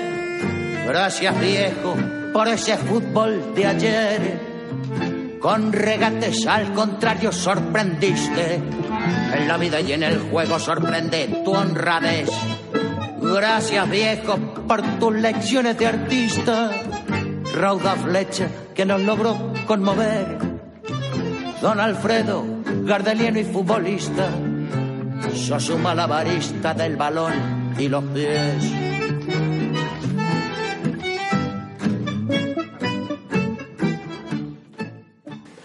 Volvemos a 343, el programa futbolero de radioviajera.com, hoy en Madrid, con este temazo del malevaje. ¿eh? Qué curioso este, este grupo, un grupo de tangos de Madrid. Pues queda muy bien, ¿eh? Sí, y además, hombre, habría que homenajear de alguna forma a Di Estefano en este, en este 3-4-3 de Madrid, ¿no? No podía ser si no. Bueno, ahora vamos a la sección de fútbol, el undécimo arte, que ya sabéis que es la sección en la que nosotros reivindicamos el fútbol como un arte, yéndonos a diferentes expresiones artísticas que hablen del tema fútbol. Y hoy os traemos, bueno, bueno, bueno, os traemos libros, película y una cosa, una sorpresa final. Primero vamos a hablar de libros, porque teníamos varios autores que destacar, pero nos hemos decidido por uno que habla más o menos del Atlético Madrid, otro que habla del Madrid y luego por un escritor que ha sido futbolista y que, bueno, más que, más que escritor, podríamos llamarle ya divulgador total del fútbol, ¿no? Porque es Jorge Alberto Valdano. Ah, claro. Hombre, sois fans vosotros de, de Jorge Alberto. Sí, yo sí. Sí. Sí, yo, yo soy muy fan, la verdad. Yo Pero fan. cuando no está comentando partidos. Jo, yo cuando, cuando comenta tengo, tengo A mí, a mí me gusta Eh, siempre escuchar a Valdano. Yo, yo cuando comenta los partidos tengo más problemas porque, claro, le digo los del Madrid.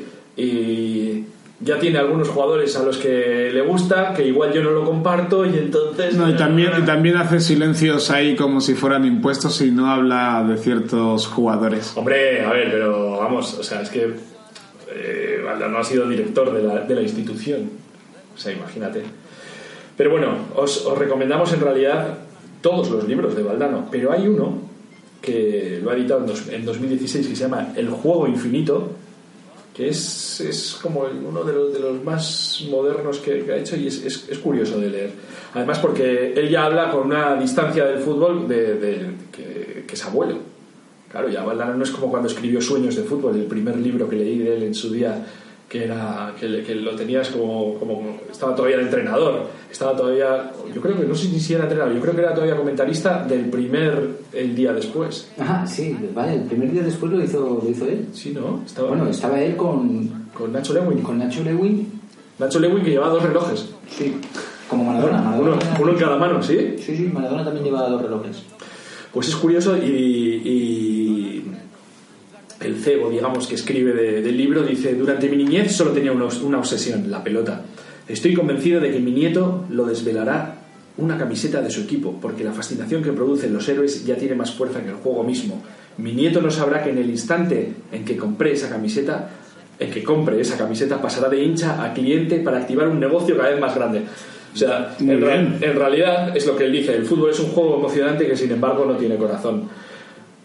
Yo creo que le ha cambiado su visión del fútbol, como de, de estar tan dentro como futbolista, como entrenador, a pasar a, a- como ha pasado por todos los estamentos, que ha llegado a ser desde director deportivo hasta un director general de toda una multinacional como el Madrid, que ya lo ve más, más bien como una especie de, de negocio espectáculo, ¿no? Vo- O sea, Voy a leer ese libro, ¿eh? Está curioso. Fútbol, el juego infinito. De la editorial. ¿Qué editorial es? Editorial Conecta. Ahí lo tienes.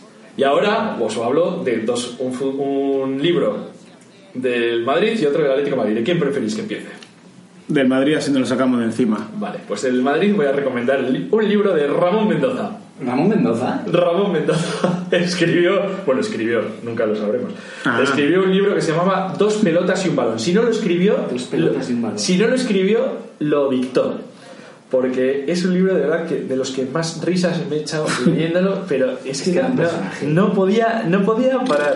O sea, Mendoza hablaba so- eh, de- del último año en el que fue presidente, que lo echaron sus do- una lucha que había intestina de dos vicepresidentes que eran Lorenzo Sanz y Mariano Jacotot. Mariano Jacotot no siguió esa lucha porque murió de, de cáncer. Y Lorenzo Sanz, que parecía que era el que no iba a erigirse como presidente del Madrid nunca, por su forma de ser y tal, más próxima a Gil que a otro tipo de presidentes, pues llegó a presidente. Entonces él en todo el libro les llama ocupas. Dice, en las, declaraciones que decía eran, eh, va a tener polémica, pero yo no la busco, prefiero el diálogo entre universitarios. en referencia irónica a Lorenzo Sanz, que no era universitario. Él, bueno, bueno, es, era, era muy cachondo y contaba también luego ya, aparte de meterse con estos dos vicepresidentes, los intentos que tuvo de contratar a Saki, a Zico, a Maradona o el, o el fichaje fracasado de, de Prosineski, que tuvo mucha historia también el fichaje de, de Prosineski, claro. Es muy curioso, de verdad. Está descatalogado porque se vendieron todos los ejemplares y eso que lo sacaba la editorial del país, pero se llama Dos pelotas y un balón. Y del Atlético de Madrid hay un libro súper interesante también, que este sí que no creo que esté descatalogado porque, porque no, no sé si lo leyó alguien, que se llama Abrazos y Zancadillas y es del periodista JJ Santos, que ese sí os ¿Todavía existe? Sí, sí. Bueno, no sé si existe. Ahora JJ Santos no sé si trabajará porque en aquel entonces llevaba ya 30 años de profesión. Y es un libro que yo creo que tiene ya. Yo, yo creo que tiene sus 10 años o así, ¿eh? Y es, es muy interesante porque JJ Santos es muy, muy del Atlético, es muy, muy colchonero. Y habla de la relación que tuvo, eh, sobre todo con Jesús Gil, en aquella época que tuvo unos desencuentros increíbles, como Jesús Gil llamaba el cojo despectivamente y todo esto. Y habla también todo de, toda su trayectoria de- de- del periodismo, pero habla de todo, o sea, lo habla, lo cuenta, habla de las zancadillas, por eso se llama zancadillas, de los momentos de luchas entre periodistas, entre periodistas deportivos, cómo se pisaban las noticias, cómo eh, si uno daba una noticia que creía exclusiva, aunque el otro supiera que era de verdad la exclusiva, la, la negaba para, para tirarle por, por fuera, porque claro, él estaba en Telecinco, pero también intentó una incursión en, el- en la noche de la radio y aquello era, Eso era una jungla. era, ¿eh? era la jungla Sí, no había espacio para todos. ¿eh? la jungla total. O sea, estos tres libros os los recomiendo, aunque también podemos añadir todos los de Valdano. Tenemos también. ¿Más? Tenemos también. Sí, pero. Sí, a mí, no, creí, creí que me hablarías de Ángel Capa y de Pardeza. No, no, no, no. De Pardeza. Bueno, he leído el libro y de Ángel Capa también, pero. No nos contamos. Par- eh, lo de Pardeza es una novela, es curiosa Ah. la novela. Pero. No, no, no la recomiendo yo. yo Jacinto, si tú la recomiendas, oye, Que tiene que ver No, no la he leído. Sí, tiene que ver con fútbol y tiene que ver con su... Es más o menos una biografía en la que cuenta parte de su etapa en la residencia del Madrid. Lo que pasa es que Pardeza ha estudiado filología hispánica y, Y tiene la necesidad de, De demostrar. de demostrar sus conocimientos o sus estudios en cada frase. O sea, un pedante, vamos. No quería decirlo así, pero Pardeza, si nos estás oyendo, no nos Seguro mandes el libro, no hace, no hace falta, gracias. Vamos a hablar de dos películas. Una, la de Bernabéu, que hicieron eh, hace poco, en el 2017. Es curiosa esta historia, porque es una película eh, sobre la historia de Bernabéu eh, dirigida por Ignacio Salazar Simpson, que es productor de ocho apellidos vascos. Yo creo que la historia, esto ya me lo invento yo, ¿eh? Yo creo que la historia es que sacó tanta pasta con ocho apellidos vascos que dijo, oye, mi sueño es soy muy del Madrid y nadie ha hecho una película que esté bien de, de la historia de Bernabéu. Entonces, venga, me lo voy a currar. La película, eh, bueno, es un documental que bueno, está medio bien, pero tiene su interés en, el- en que tiene muchísimas imágenes de archivo interesantísimas para, para escuchar de primera mano a, a Bernabéu hablar. Porque la idea que todos tenemos de Bernabéu es, ah, Bernabéu, franquista, seguro. Eh, Bernabéu, en aquella historia, pues un dictador. Y le oyes hablar y, y está bastante alejado de, Sí. de, de la- lo que presuponemos de él. Lo que sí está claro es que él creía en Madrid como su casa propia. Y eso se ve mucho en la película. Interesante la película. Y luego una fricada de película que se llama Gol 2, Viviendo el Sueño. Pero una fricada, una fricada absoluta. Y la traemos aquí a colación porque es que el Madrid participó de ella. O sea, el Madrid no es que solo dejó que, que grabaran y que utilizaran su, su imagen, sino que Florentino creyó que era necesario hacer esta, esta historia para darle esa universalidad que, que tanto proclama, ¿no? Entonces, eh, hizo una trilogía que se llaman Gol 1, Gol 2, Gol 3, que en castellano pues, eh, quisieron traducirlo y entonces pusieron Gol con tres OEs, con el problema que eso acarreaba para todas las búsquedas en Internet que ni se plantearon. Claro. Y la primera trata de un futbolista eh, americano, para intentar, para intentar venderlo en Hollywood, que, que juega en el Newcastle, ¿no? Sí. Sí, sí. Pero es que la segunda ficha por el Madrid. El Madrid de Beckham, el Madrid de, de Julio Baptista, el Madrid de Roberto Soldado, el Madrid de Robinho. Y ahí es, es un despropósito total. Pero es muy gracioso ver en, eh, en una discoteca como el protagonista se empieza a, a introducir en la noche madrileña y le reciben Raúl, Robinho y Beckham, como dicen, ven, ven con nosotros y Ronaldo. un desastre que lo perpetró Jaume Colet Serra. Jaume, si nos estás oyendo. Mal, eh, mal, eh, mal. No es una buena película. Aunque tiene, tiene su gracia. Tiene su gracia tanto que la recomendamos. Y para finalizar, fútbol, el undécimo arte en Madrid, vamos a recomendar un juego de ordenador Hombre, ya, ya sé. que nos parece puro arte. Sí. ¿Qué juego puede ser? Es eh, el juego más nostálgico que hay.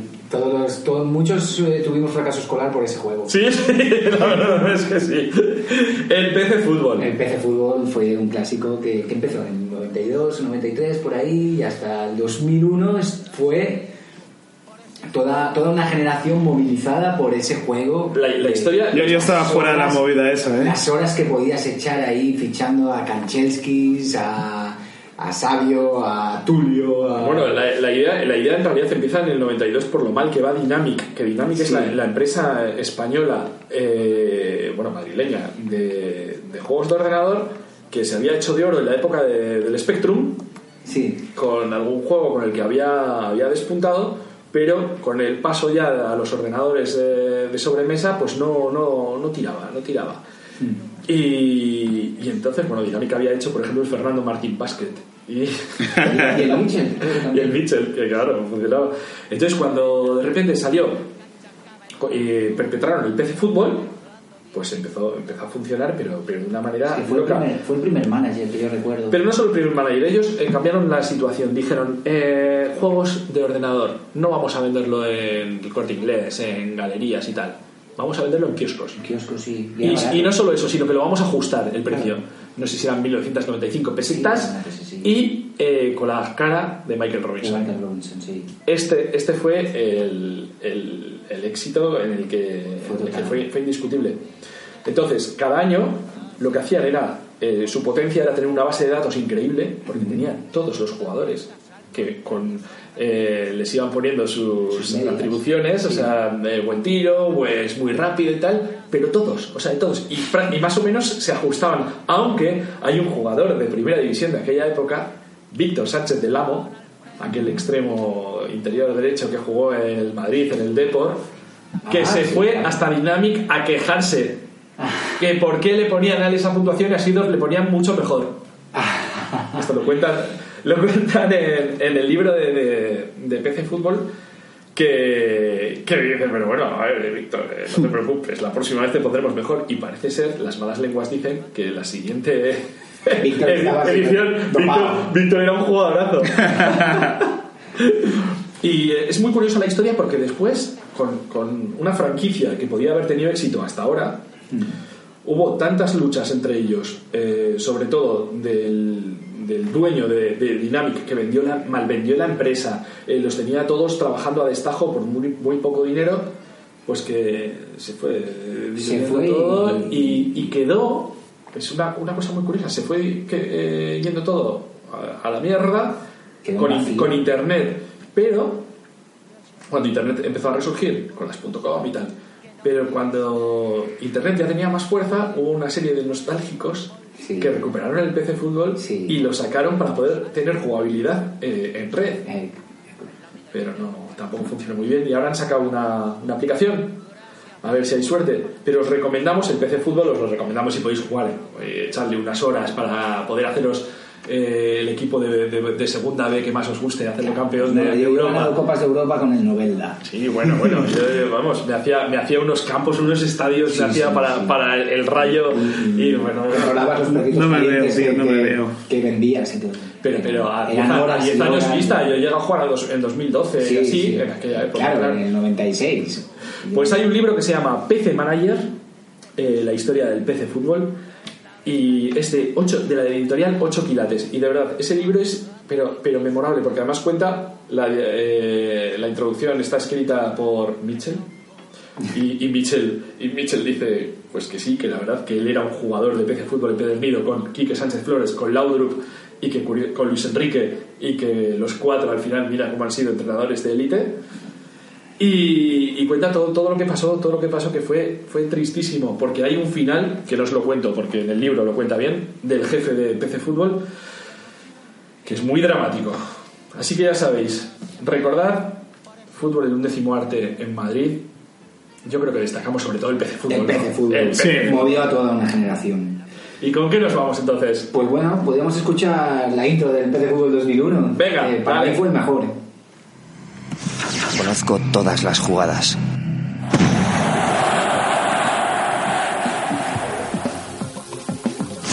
He ganado todas las competiciones. He jugado miles de partidos. He batido a los mejores porteros.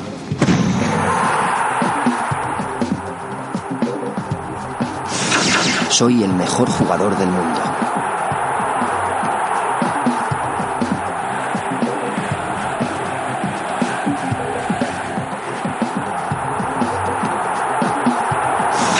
¿Y todavía crees que puedes ganarme? PC Fútbol 2001. Y después de este ataque de nostalgia en 343, el programa futbolero de radioviajera.com, nos vamos a un poco más de nostalgia en el fondo, porque nos vamos a la sección de Jacinto de la Fútbol B. ¿Qué es Fútbol B, Jacinto? Fútbol B es una sección en la que hablamos de jugadores que crearon unas expectativas o tenían unas expectativas que por un motivo u otro no cumplieron. Jacinto, por favor, me lo estás diciendo con, con un tono que me pareces Benzema hablando.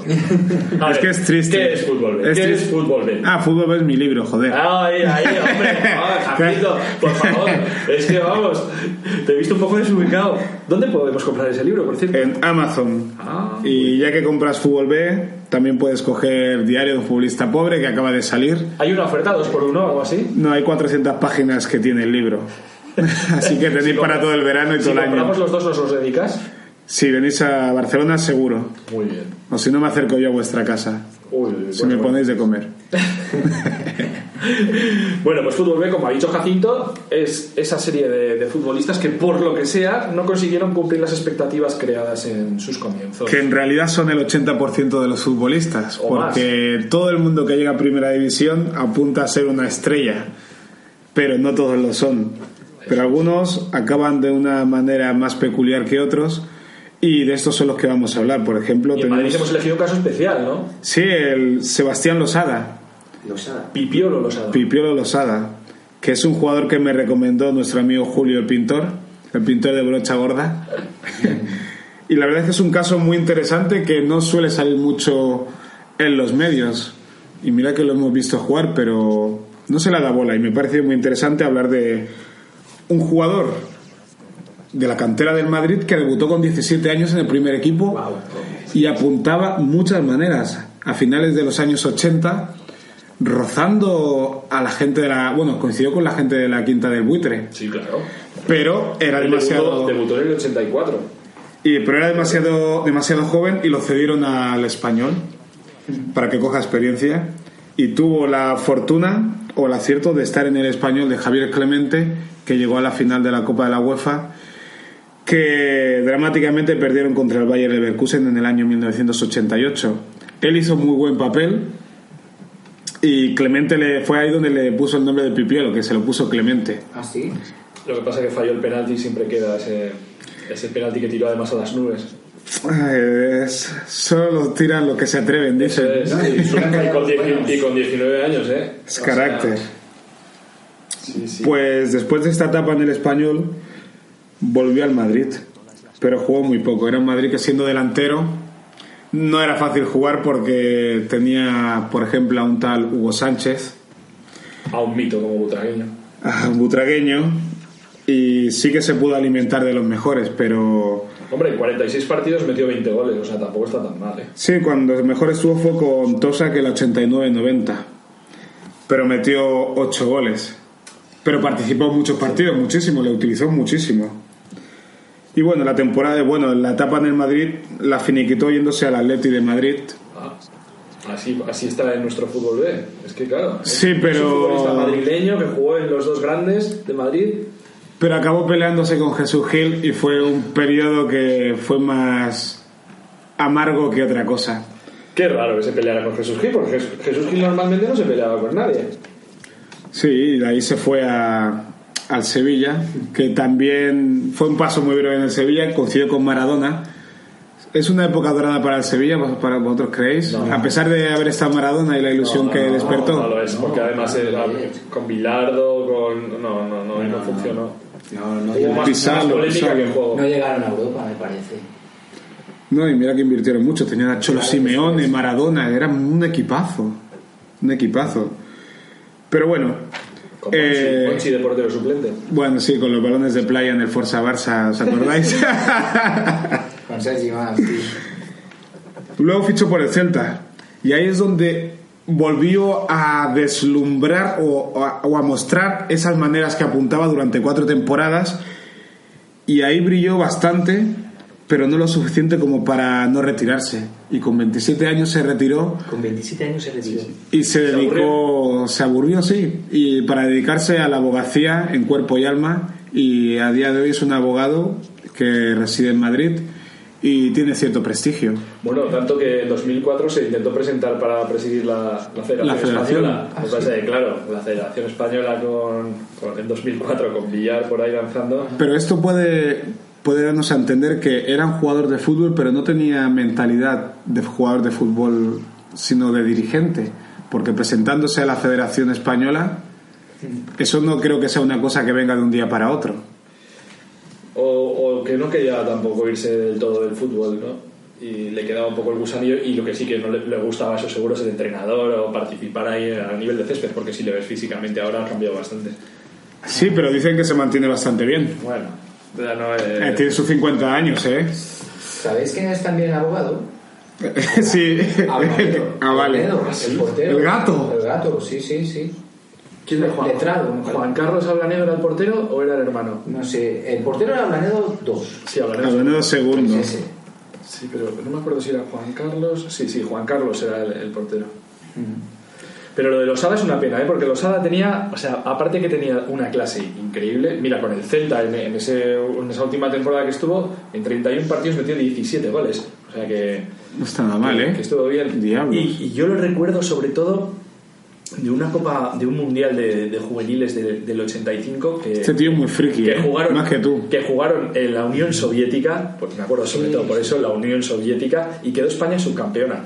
Él jugó cinco partidos y metió tres goles o sea él era, era como estrella de, de- de- de ese mundial y fue como un poco dramático que España no ganara no ganara ese mundial. Cuando era un mundial juvenil que daría como bastante igual. Claro daría bastante igual ahora porque ya han ganado.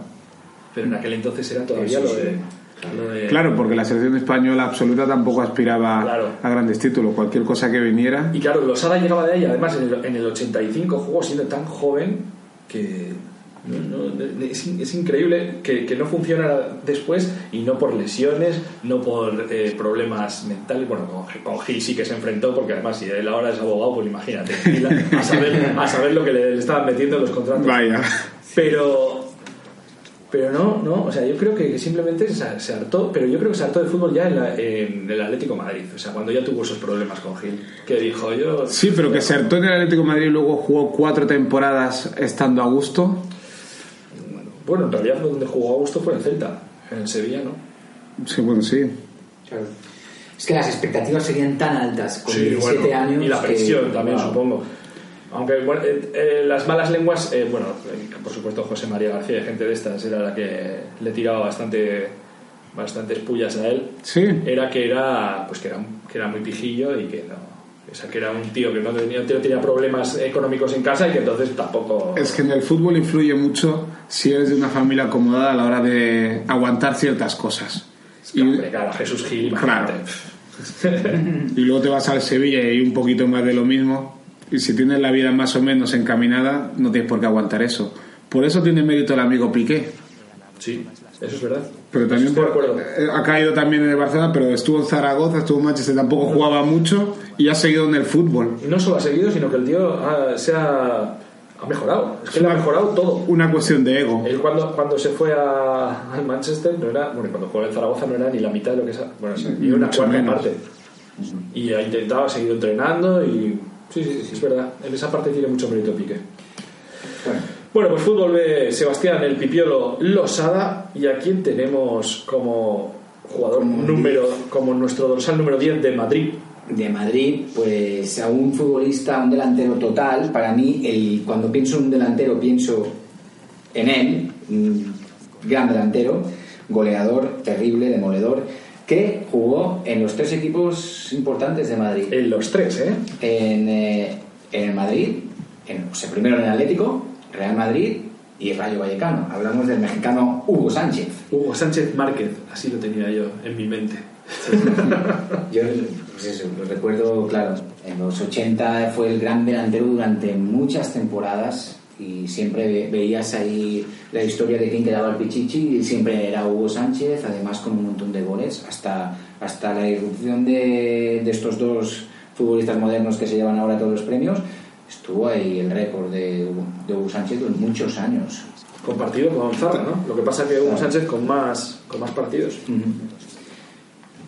Bueno, Hugo Sánchez, de México, nació un 11 de julio del 58 en Ciudad de México. Jugó al fútbol y estudió, Jacinto, esto a ti, Sí, es estudió odontología al mismo tiempo. O sea, se hizo dentista y estudió en la UNAM. Mira, mira qué curioso, quién es odontólogo también. Edwin Congo.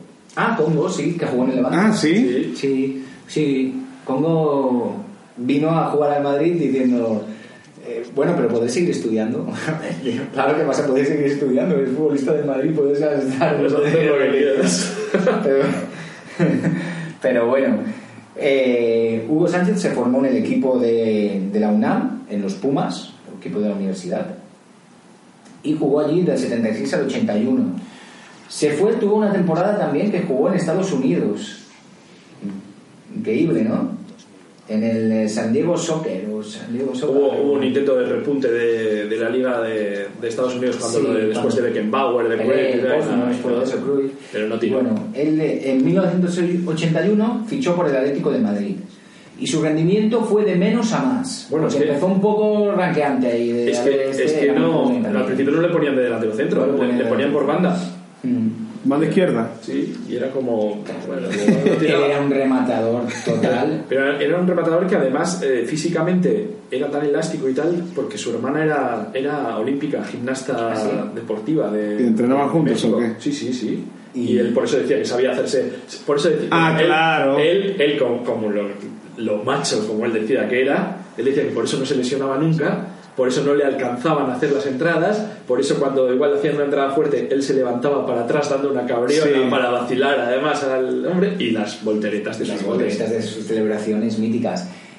Y bueno, pues eh, al final ruló en el Atlético de Madrid, fue Pichichi en 1900 1985 con 19 goles. ¿Eh? En aquellos tiempos Pichichi con 19 goles ya eras Pichichi. Pues Poli- Bueno, fue- eh, con 17. Bueno, las ligas que no son las españolas quedan Sí. Pichichi con 22 goles.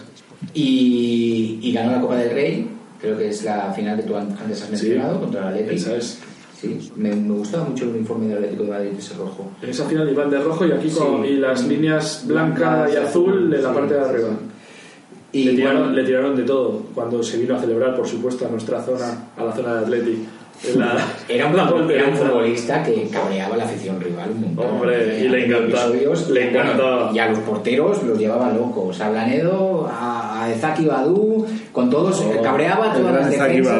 Lo de Ezaki Badu no me gustó porque, bueno, se, se lanzaban mensajes racistas, ¿no? De- uno le llamaba monito y el otro Sí. le llamaba indio y... Bueno, en San Mamés, en, en en los 80, todos le llamaban indio, indio, indio, indio. Sí, incluso en, en, eh, en el Luis Ichar, en Mallorca, fueron a, a agredirlo, a Hugo Sánchez. Ah, eso no me acuerdo. Y, y- y los propios futbolistas del Mallorca pararon al- a, un, a un energúmeno que entró ahí a agredir a Hugo Sánchez. Pero es que Hugo Sánchez tenía carácter, era un delantero, era un Suárez, ¿vale? A lo mejor, bueno, no sé si sería tan marganete como Suárez. Sí, pero- sí, pero probablemente sí era sí. marganete, ¿eh? Y había menos cámaras. Oh, Eh, eso es- si eso es también. a haber tantas cámaras como ahora, Hugo, Sí. bueno, a Hugo le encantaba, o sea, acordaros la imagen esa en el, en el Camp Nou cuando el Madrid gana y como él dice, se acomoda los, los testículos Sí, sí, sí. con sí, los sí. pantalones más apretados que podía llevar. Sí, sí, sí. Bueno, en la 89-90. En el Mar- 85-86 ficha por el Madrid. Ficha por el Madrid, que eh, tenemos que decirlo, porque fue un fichaje raro, porque, claro, no podía pasar del Atlético al Real Madrid, ¿no? No, no le dejaban. Entonces hicieron una martingala ahí que, con, el, con, la, con los Pumas de la UNAM, que hicieron como que lo compraban los Pumas, pero cuando llegó a los Pumas, los Pumas lo vendió al Real Madrid. Nu- Nunca se, algo así. nunca se ha sabido realmente la historia porque luego hay, hay gente que dice que Vicente Calderón estaba metido en el ajo. Hay, hay teoría conspiranoica. Pues, O sea, para evitarse echarse a la afición encima. Eso, eso es, o sea, no se sabe. Bueno, el caso es que desde entonces hubo en el, que en el Atlético de Madrid no está bien visto. Claro. Y en el Real Madrid, pues bueno. El Real Madrid hizo, hizo historia. En la 89-90 marcó 38 goles, todos al primer toque. en 35 partidos, porque la gente siempre dice, ah, claro, eran 38 como las 38 jornadas de liga. No, ya, no. pero es que Hugo no jugó las 38 Claro, jornadas de liga porque, 35. porque alguna, alguna sanción siempre tenía. Sí, sí. Eh, bueno, luego volvió al América de México y jugó en el Rayo después, la 93-94, que marcó 16 goles en 29 partidos. No está nada mal, ¿eh? Muy bien, bueno, está entre los 10 mayores Goleadores del Rayo en primera. Sí, sí. Toma. Eh, estuvo luego en el Atlante de México, en Austria, en el Sí, fue Austria, es verdad, sí. Luego en, en Estados Unidos otra vez y al final se retiró en el Atlético Celaya, el Atlético Celaya, porque en esa época pasaron pues Hugo Sánchez, Rafa Paz, Butragueño, Michel. Sí, yo me acuerdo que, que además eh, en la época ya del Celaya Mm. se hizo el, el partido homenaje a Hugo en, en el Bernabéu y él, Ah, él- sí. él apareció con, con- como jugaba ya en aquel entonces. A Hugo él tiene ese, ese pelo rizado característico que su alopecia eh, funciona de tal forma que la frente cada vez es más grande. Sí. Entonces, como él siempre ha sido muy coqueto, jugaba ya los últimos partidos de, de sus días futboleros con una cintita para tapar. Con una cintota. Un poco como Yerviño, ¿no era? O como Agassi. Ah, no, así, así, al final ya no había cintas para, para poner. Sí, yo lo recuerdo, he, he publicado alguna vez en la página alguna foto con César Sampaio y Hugo Sánchez. Oh, César Sampaio. este también merece un fútbol de algún día. ¿eh? Y bueno, marcó 400 goles en ci- 684 partidos. Hugo Sánchez era una máquina de marcar goles, pero el más bonito, ah, para mí, el que marcó Logroñés, Sí. Que además Logroñés al revés es señor gol, ¿eh? y le metió aquel chilenazo, que eso sí que fue una chilena y no las chilenas modernas. Bueno, bueno, bueno. bueno. fue, fue un, Bueno. un golazo. Hugo Sánchez, que además fue entrenador, yo lo recuerdo en Almería, cómo quiso parar al, al, al Barça de, del Pep Team, ¿eh? Con marcaje Con individual. marcaje a Xavi. fue tremendo. Es curioso porque él siempre ha dicho que como entrenador se merece venir al Madrid, claro. Y, pero claro, todo, eh, lo que ha demostrado siendo entrenador no está bastante alejado de lo que gusta del Madrid. Vaya. Bueno, pues que se dedique a, a ser dentista. creo que ya tiene la vida bastante solucionada, no Sí, sí, necesita ya. Eh, no creo que tanto. ¿No? ¿Tú crees que no? No, leí por ahí que estaba bastante arruinado. Hugo Sánchez, sí. Sí. Bueno, siempre hacen alguna inversión mala y todo eso, pero se recuperará. Hugo Sánchez no, no sabía yo.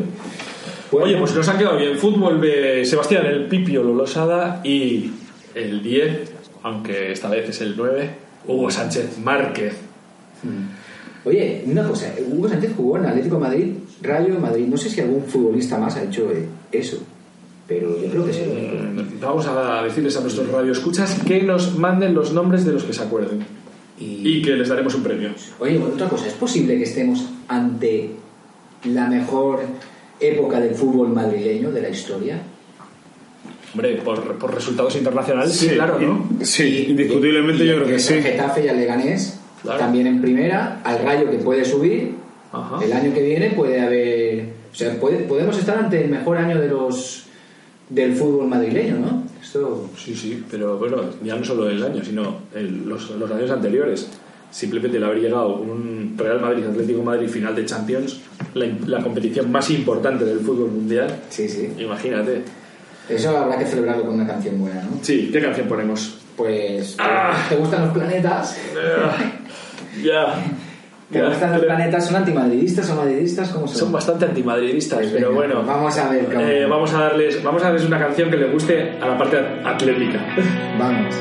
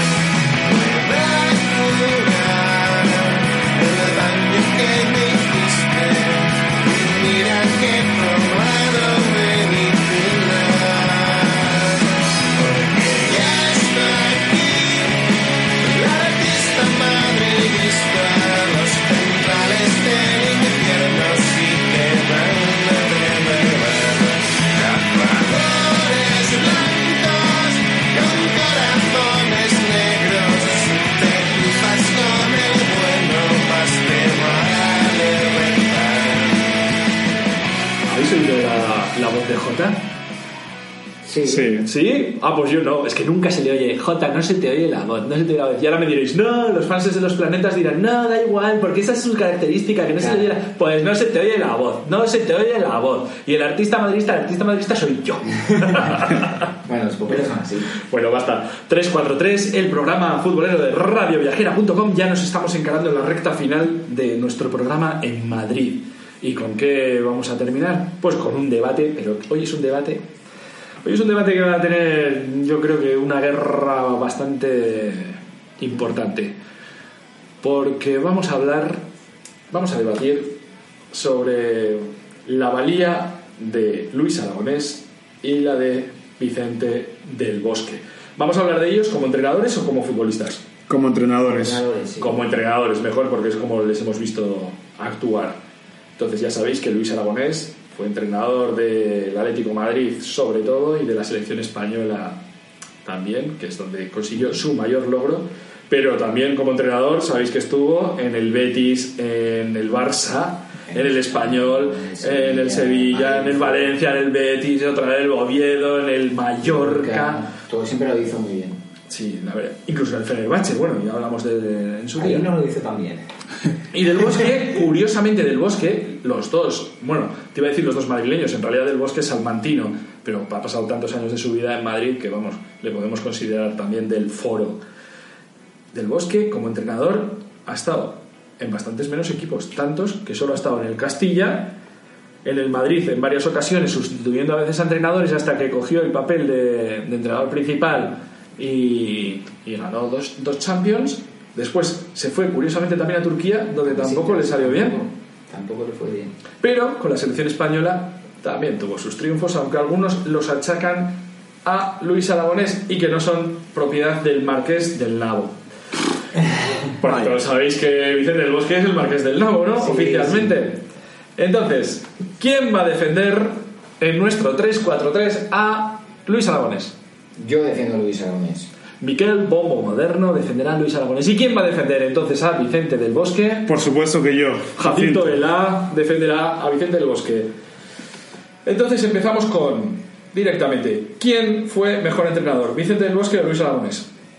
Hombre, el mejor entrenador fue Luis Aragonés. Tú acabas de pasar, repasar la carrera y él, y él ha entrenado un montón de equipos en situaciones muy difíciles. Ha, ha ganado, ganar Champions es muy difícil también con el Real Madrid, pero Luis Aragonés ha ganado copas con el Mallorca o se queda- Bueno, lo de la No, Champions lo has introducido. campeón, lo de Champions. Lo de la Champions lo has introducido tú de, na- de la nada. No, a ver, digo que es difícil ganar la Champions. Pero vamos a ver, vamos a ver. Pero lo que ha hecho Luis Aragonés es mucho más difícil. Pero lo que, lo que Y estoy... sobre todo vamos con la selección, ¿no? Es alto, alto, alto, alto, alto. No, no, no, no vayamos tan rápido. Yo lo que estoy interpretando por lo que dices es que valoras más la cantidad que la calidad. ¡Bam! Creo que no tengo, que me parece interpretar. no tengo nada más que decir entonces, ya te lo ha dicho el moderador. No, no, no. Quiero decir que tiene una carrera más extensa y, y- y- y mucho más exitosa que, que en clubes ha tenido, Más exitosa. bueno, porque ha ganado la Champions con el Real Madrid. Pero, pero Luis Aragonés, desde que, desde que entrenó al Atlético de Madrid a la semana de colgar las botas, ha demostrado, bueno, es un batallador de campos. ha- Vamos a hacer un repaso Ha, ha- de- ha hecho jugar muy bien al Valencia, que hizo un subcampeonato impresionante. Vamos a hacer un repaso, un, repaso de los títulos. Luis Aragones como entrenador ha ganado cuatro Copas del Rey, tres con el Atlético de Madrid, una con el Barça. Sí, Ha ganado eh, una Liga con el Atlético de Madrid. Ha ganado, ¿sí? ha ganado, sí, en el 77. Ah, ha ganado una Supercopa de España con el Atlético de Madrid. Y ha ganado una Liga de Segunda División con el Atlético el Madrid. Atlético de Madrid. Pero, esto, esto en clubes. pero quedar subcampeón de liga con el Mallorca es muy difícil. Y después, como seleccionador, ha ganado una Eurocopa con España. Claro. Entonces, entonces. Vicente del Bosque eh, tiene eh, dos ligas con el Madrid. Dos ligas podrían equivaler a cuatro Copas del Rey, o más igual, ¿no? Sí. Una Supercopa de España y ha ganado dos Champions, una Supercopa de Europa, una Copa Intercontinental, una Copa del Mundo con España y una Eurocopa con España. Hombre, que sea más exitoso Luis Aragonés en cuanto a títulos, No, no. vamos, vamos a cambiar. Vamos a ver, vamos Me- a ver. Me toca, me toca, me toca. Me toca. por alusiones le doy la palabra a Jacinto. Me toca. Eh, no quiero ser irrespetuoso con el moderador, pero creo que deberías cambiar la pregunta y centrarlo a nivel futbolístico, porque en cuanto a títulos, no hay color. Hablemos como entrenadores, eh, cómo han jugado sus equipos y lo que han impuesto hoy en sus equipos. Me parece, me parece interesante esto que dices, pero entonces tenemos que dejar claro que en, en, en cuanto a títulos, Sí, no hay color. Del Bosque. Miguel lo sentimos, Hombre, pero. Por, por el tipo de equipo que ha entrenado, sí, cierto. Claro. Bueno, el Luis Aragonés ha entrenado el Barça. Pa- pa- No, sí, a Aragonés le echaban de todos lados también. La pregunta que es más difícil, poner al Mallorca donde lo puso Luis Aragonés o ganar una Champions con el No, Madrid, pero- que ya había ganado una Champions Pero escucha. Luis Aragonés entrenaba muchos equipos porque le echaba muchas veces. Sí, También. hombre, porque tenía carácter y no aguantaba No. a, a- a- a los, a los presidentes. A, si a, si al a Del Bosque le hacían Sí, las eliminaciones del presidente. Todo, todo, todo, todo es malo menos él. Atención, Hombre. atención a lo que, lo que se acaba de, de Y, decir. y ponía los que la prensa quería, cosa que Oh, Luis Aragonés, oh, oh, cosa que Luis Aragonés tenía carácter. No, la verdad que me- a me Raúl siento- no lo convoco. Y mira, y al final. A Raúl lo No, no, no, no, no, no, no. Alto, alto, alto. No, si llegamos a ese tema, hay- el moderador tiene que decir que a Raúl sí lo convocó. Sí. Y no solo sino que el partido definitivo de aquel campeonato veraniego puso a Raúl de titular y pasó lo que pasó. Sí, pero luego lo quita con toda la prensa en contra. No, el con- cargo. con- No, no, había mucha contra, prensa que quería quitar a Raúl muy es, fácil. con toda la prensa Sus amigotes le apoyaban. Pues lo- lo- los coleguitas de- del 4 lo perseguían a, a Luis Aragonés a- hasta la puerta de su casa cantando Pero- Raúl, Raúl, Raúl y por todos los campos de España. El pobre hombre casi cae en depresión.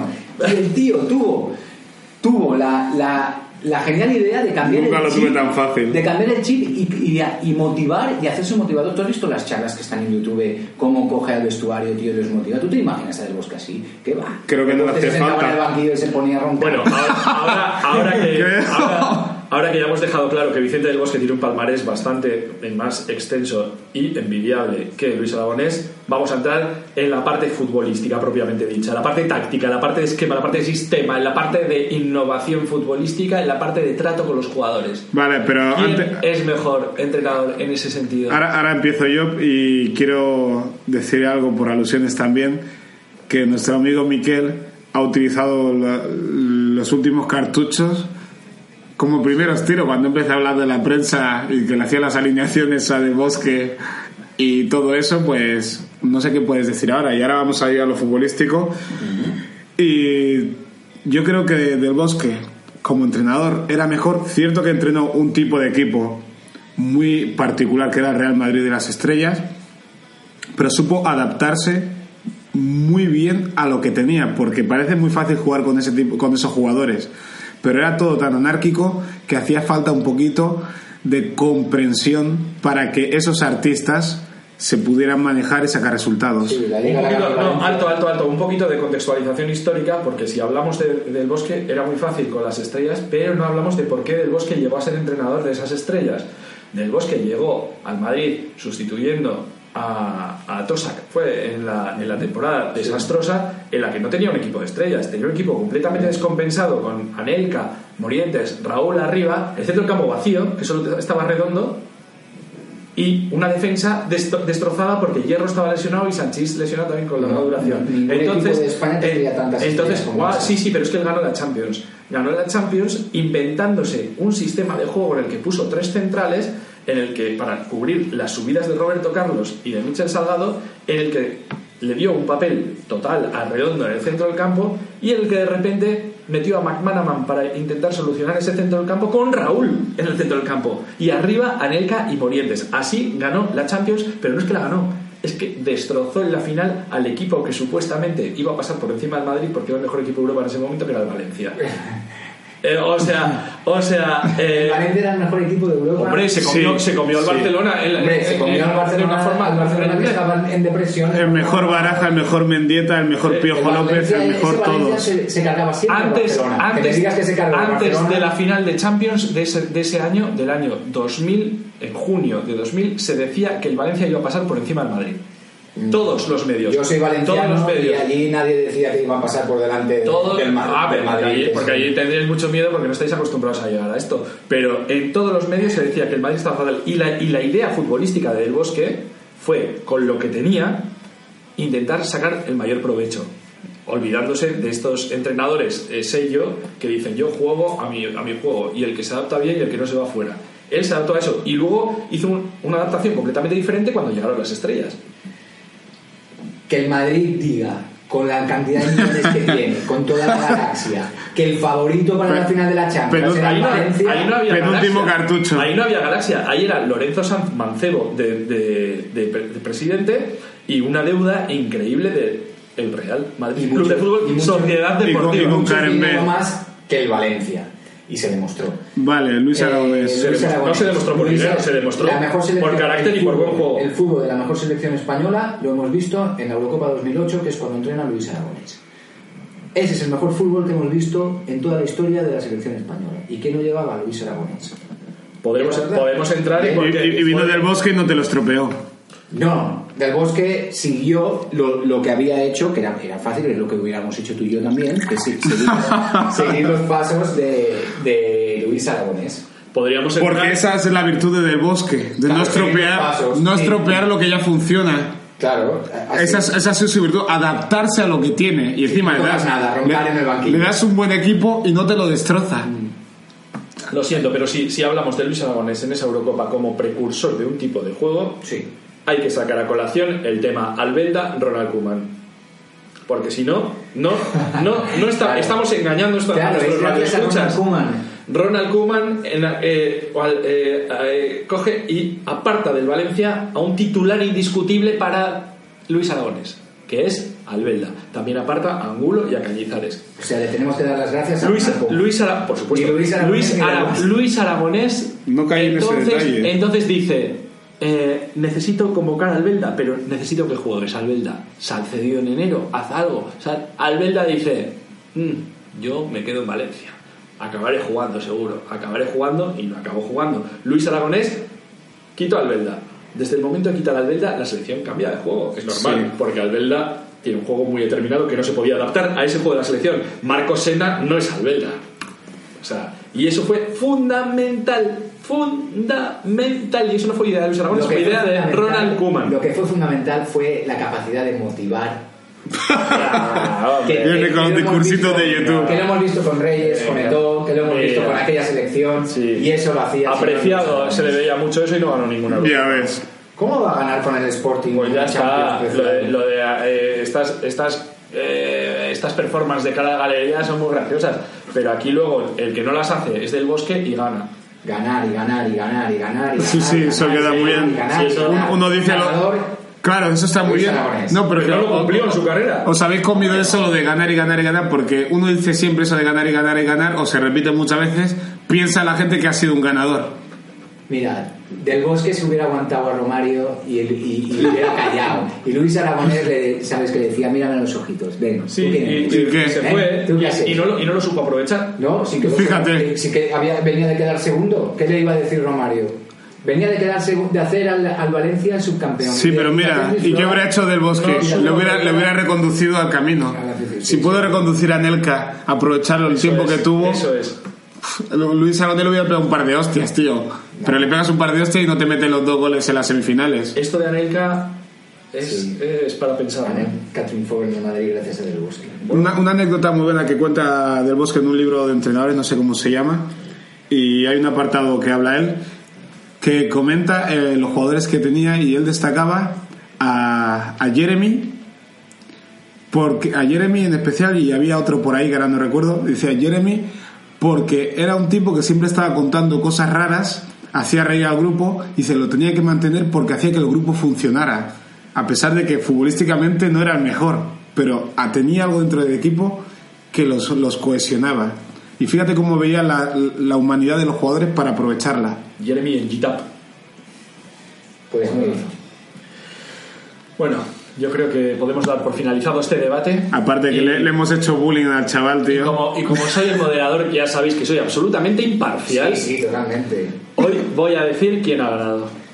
Porque hoy sí, hoy sí, hoy, hoy es un debate de alguien ha ganado. Nuestros Y radioescuchas no son- radioescuchas, No son tontos y... el ganador de este debate de 343, Es el Ronald programa futbolero de radioviajera.com es...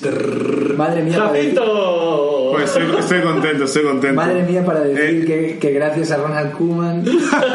Esa, esa la clave, tío. Lo teníamos preparado que sol- soltara lo de. Escucha, no lo- que soltara lo de no se cuando lo necesitara. A ver, radio, escuchas. eh, por supuesto que eh, nosotros respetamos mucho a Luis Aragonés, a Del Bosque, a Ronald Koeman ¿Y Albelda? Y a Ronald Koeman. ¿Y Albelda? Eh, entonces, Albelda no es de Madrid, entonces no podemos hablar de Pero Albelda. siempre que puede meter alguna al Madrid, tío. Entonces os vamos a dejar ya, después de este gran programa, agradeciendo a Miquel, muchas gracias, Gracias. por todas tus aportaciones en este programa que son indispensables. Muchas gracias Jacinto Ela, Es un placer. sigue escribiendo libros para que los podamos vender desde las ondas. Ahí, ahí, esa es la actitud. Y a mí no me lo agradezco, a mí a Julio Arriaga solo os digo que os metáis en julioarriaga.com y me compréis un par de cuadros.